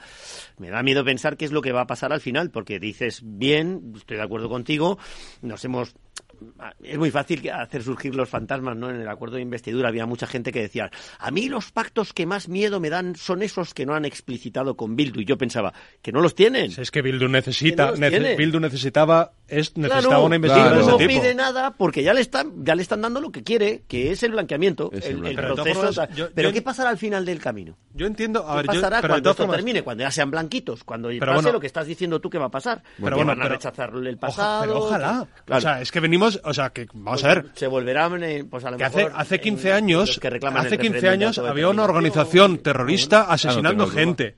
No Eh, o sea, duda. eh, es, eh, yo no yo no creo que haya habido un proceso moralizador en la izquierda berchal. No, si seguramente es puramente utilitario, han hecho sus cálculos y han llegado a esa conclusión. Pero es una conclusión buena. Es bueno que hayan dejado, que hayan abandonado la violencia. Es bueno que, que sepan que todo, que aquel camino era un camino desastroso hasta para ellos. Les Entonces, faltan muchos pasos que dar. meto un matiz Sí, en la ecuación muy pequeño, eh, que es mi apuesta, es muy breve, de que estratégicamente lo harán coincidir con las gallegas. Ya pasó, ¿no? En, Sí, justo Lo harán de la coincidir con las gallegas para desgastar la presencia de posible presencia del Partido Popular en el País Vasco, que se centre en Galicia y eh, PNV maximizar sus opciones. Tampoco tiene tan fácil las gallegas el Partido Popular después de la salida de Feijóo. más a mi favor para argumentar que el PP se volcaría en unas gallegas y abandonaría unas vascas donde posiblemente el PNV podría coger algo de votante Pero antes eso lo PP. pactaban Feijó y Urcuyu. Ya veremos ahora si Rueda y Urcuyu pactan eso también. Ya. Que no lo sé. Eh, Luis. A ver, a mí es un tema que donde meto mucho el corazón porque como tú sabes, Federico, yo he sido víctima dos veces de atentado y me... me, me me- Pues me entonces nada, no no- Pero, pero, pero... No digas nada. eh, intentando aplicar la razón y no el corazón, eh, diré... mm, fijaros en, esa en la teoría del bancamiento que me ha encantado como la has plasmado, Eduardo. eh, en- es- es- hay una cosa que a mí me llama cada vez que oigo hablar a, a Otegui. Otegui siempre dice eh, Herri Batasuna Bildu. Cuando habla del partido, igual Sí. que el resto de los líderes dicen solo la palabra Bildu, EH, Bil- pero no es no, EH él Bildu, dice es- Herri Batasuna Bildu. Hoy, en las de- pon- si quieres poner el corte de cuando he dicho no voy a ser candidato, dice Herri Batasuna Bildu. Eso, y empalmo con lo que tú acabas de decir, Hugo, es decir, a mí me parece muy bien que ellos asuman como estrategia el que saben que si siguen en la postura de no reconocer las barbaridades de, de ETA en nuestra historia democrática, yo ya no, o sea, del, del 75 para atrás no hablo, hablo del 75 para adelante, después de la ley de amnistía, es decir, el, el, el, el hacerlo solo por estrategia me duele. Hombre, claro. Porque, porque lo, para mí lo triste no es que un señor como Tegui o como cualquiera de los señores que superan los 50 años y fueron militantes de ETA en distintas medidas tengan ese pensamiento, sino que la juventud vasca de izquierdas participen en los homenajes a los presos, a los no sé y sean promovidas por Bildu. Eso es seguir forjando odio en un corazón, que es como se como los extremismos, los nacionalismos, los radicalismos, las, las xenofobias de todos los colores son producto de un modelo educativo sobre la juventud, sobre las nuevas generaciones. Y ese sí, para mí, es el problema que tiene Bildu para llegar a estar blanqueada y participar con toda la legalidad, con toda la justicia, con todo el talante democrático en nuestro sistema democrático. Y ese paso no lo veo. Por último, Bildu está posicionado en una provincia a un porcentaje, pues, sociológicamente del 75% como es Guipúzcoa, una parte muy importante de Navarra y una parte muy importante de Vizcaya, pero Álava sigue siendo su Su granero de su votos. gran- no, No, su, su su laguna. falta. Ah, su laguna, su laguna, gran Sí, laguna. perdona, sí. Y para convertirse en un partido blanqueado tendrá que tener una implantación territorial completa en el País Vasco. Y, y ma- y más con la sobrerepresentación que tiene Álava en el sistema Claro. electoral vasco, que aporta los mismos escaños que Vizcaya. Sí. Me he portado bien, Fede. Sí, Muy sí, bien. sí. No, no, fenomenal. Me, parece. Me quedan tres minutos largos, Edmundo. ¿Me cuentas en ese tiempo? ¿Qué te cuento? Eh, que esto es partido que vamos a fundar. No tiene nombre todavía. No tiene nombre. Tuvimos un acto en Barcelona el viernes donde Javier Nart y yo estuvimos hablando del tema jurídico y político de la amnistía. Él desde el punto de vista europeo, yo desde el punto de vista eh, nacional, interno, y bueno, pues se mezclaba, pues como aquí en esta misma tertulia hemos mezclado muchas veces, ¿no? Los temas políticos y los jurídicos. Bueno, de ahí salió un poco la idea esa, ese pálpito que estás viendo, ¿no? De gente que dice, Joder, necesito otra vez un partido que sea de verdad capaz de negociar con los dos grandes partidos de este país, ¿no? No un partido subordinado al Partido Popular, que es lo que ha sido en la última época el partido, aquel partido de cuyo nombre no quiero acordarme, pero el recuperar otra vez esa, esa idea, ¿no? De partido central, partido bisagra, partido que modera a los eh, partidos que están al lado. La verdad es que surgió de una forma un poco espontánea, al final, pues nos venimos un poco arriba y plasmamos esa idea a algunos que queríamos, que queríamos en el futuro eso. Con gente interesante. Gente interesante, sí, sí. La verdad que se va acercando mucha gente interesante, eso es verdad. Pero eso va a tener, va a estar muy relacionado con Nexo. Sí, eso está relacionado con ese movimiento que ahora mismo lo que pretende ser, pues es un think tank de ideas y que se y aglutinar a la mayor cantidad de gente posible. La verdad es que se nos está acercando mucha gente para hablar. Y con propósito de, estar presentes en las europeas. Yo quiero, es mi idea, pero eso lo tienen que decidir los asociados. Tendremos que tener una asamblea, posiblemente, me imagino que a principios de año, en enero por ahí, y ahí es donde se decidirán las cosas hablando entre los asociados y ya está. O sea que. Porque claro, eso el problema de eso se competiría con Ciudadanos. Porque bueno, no... en principio contamos aunque vaya a las europeas. bueno, las encuestas le daban cero esta mañana. bueno, ya, ya, sí, ya. que igual deciden guardarse el dinero para la siguiente. Tú convence a quien tú ya sabes de... Nosotros tenemos dinero, no tenemos nada, pero tenemos ilusión, tenemos ganas, tenemos ideas y la verdad que la sí que sobre todo, de verdad, que lo que palpas es esa, esa electricidad de la gente que te lo pide, que dice, joder, mm, hace falta esto, ¿no? Y que cada vez lo sienten más, precisamente pues porque es gente moderada que ve que la política del país pues cada vez es más política de trincheras, de bandos, de, de, de, de sectas, ¿no? Claro. Hugo, te libero de hablarme de Pablo Iglesias. bueno, ya sabes que no me corto. ¿eh? lo que quieras, claro, claro. Porque se nos acaba el tiempo, pero si no te iba, te iba a preguntar por Pablito. el mundo, David y Luis, gracias a los cuatro, cuidaros. un placer, como siempre.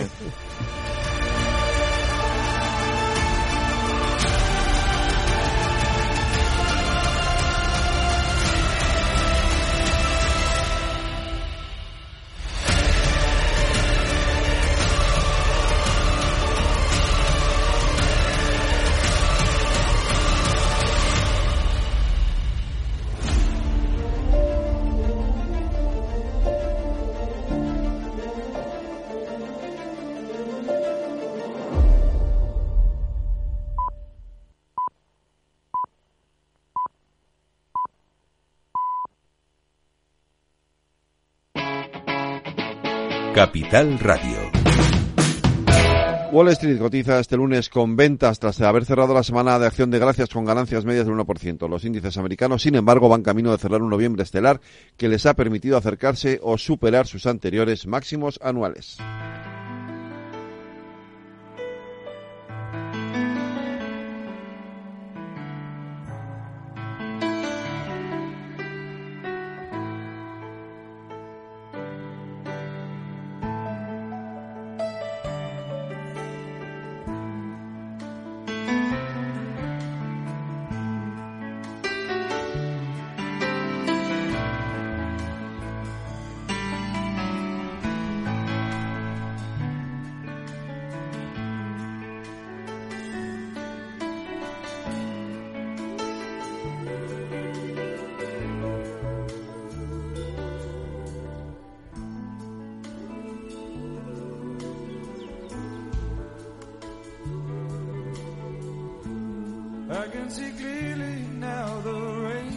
58 años cumple hoy el guitarrista y cantante irlandés Fiachna O'Brien, nacido en Dublín, cofundador del grupo en 1985 del grupo Hot House Flowers. En 1988 apareció su álbum debut, People, que fue número uno en Irlanda y en el Reino Unido. Tras la publicación de dos álbumes más y extensas giras, la banda se separó en 1994, pero volvieron a reunirse en 1998 y desde entonces han seguido grabando de forma esporádica y han desarrollado también carreras en solitario. Flagna lidera otra blanda llamada Prenup, con la que publicó Hell to Pay en 2007. Ha colaborado asimismo con Michael Shockett, con Indigo Girls y con Def Leppard. Con la música de Hot House Flowers nos despedimos hasta mañana en la redacción Aida Esquire y Lorena Ruiz en la realización técnica Jorge Zumeta. Les habló Federico Quevedo, cuídense, sean felices y escuchen lo que viene aquí en Capital Radio.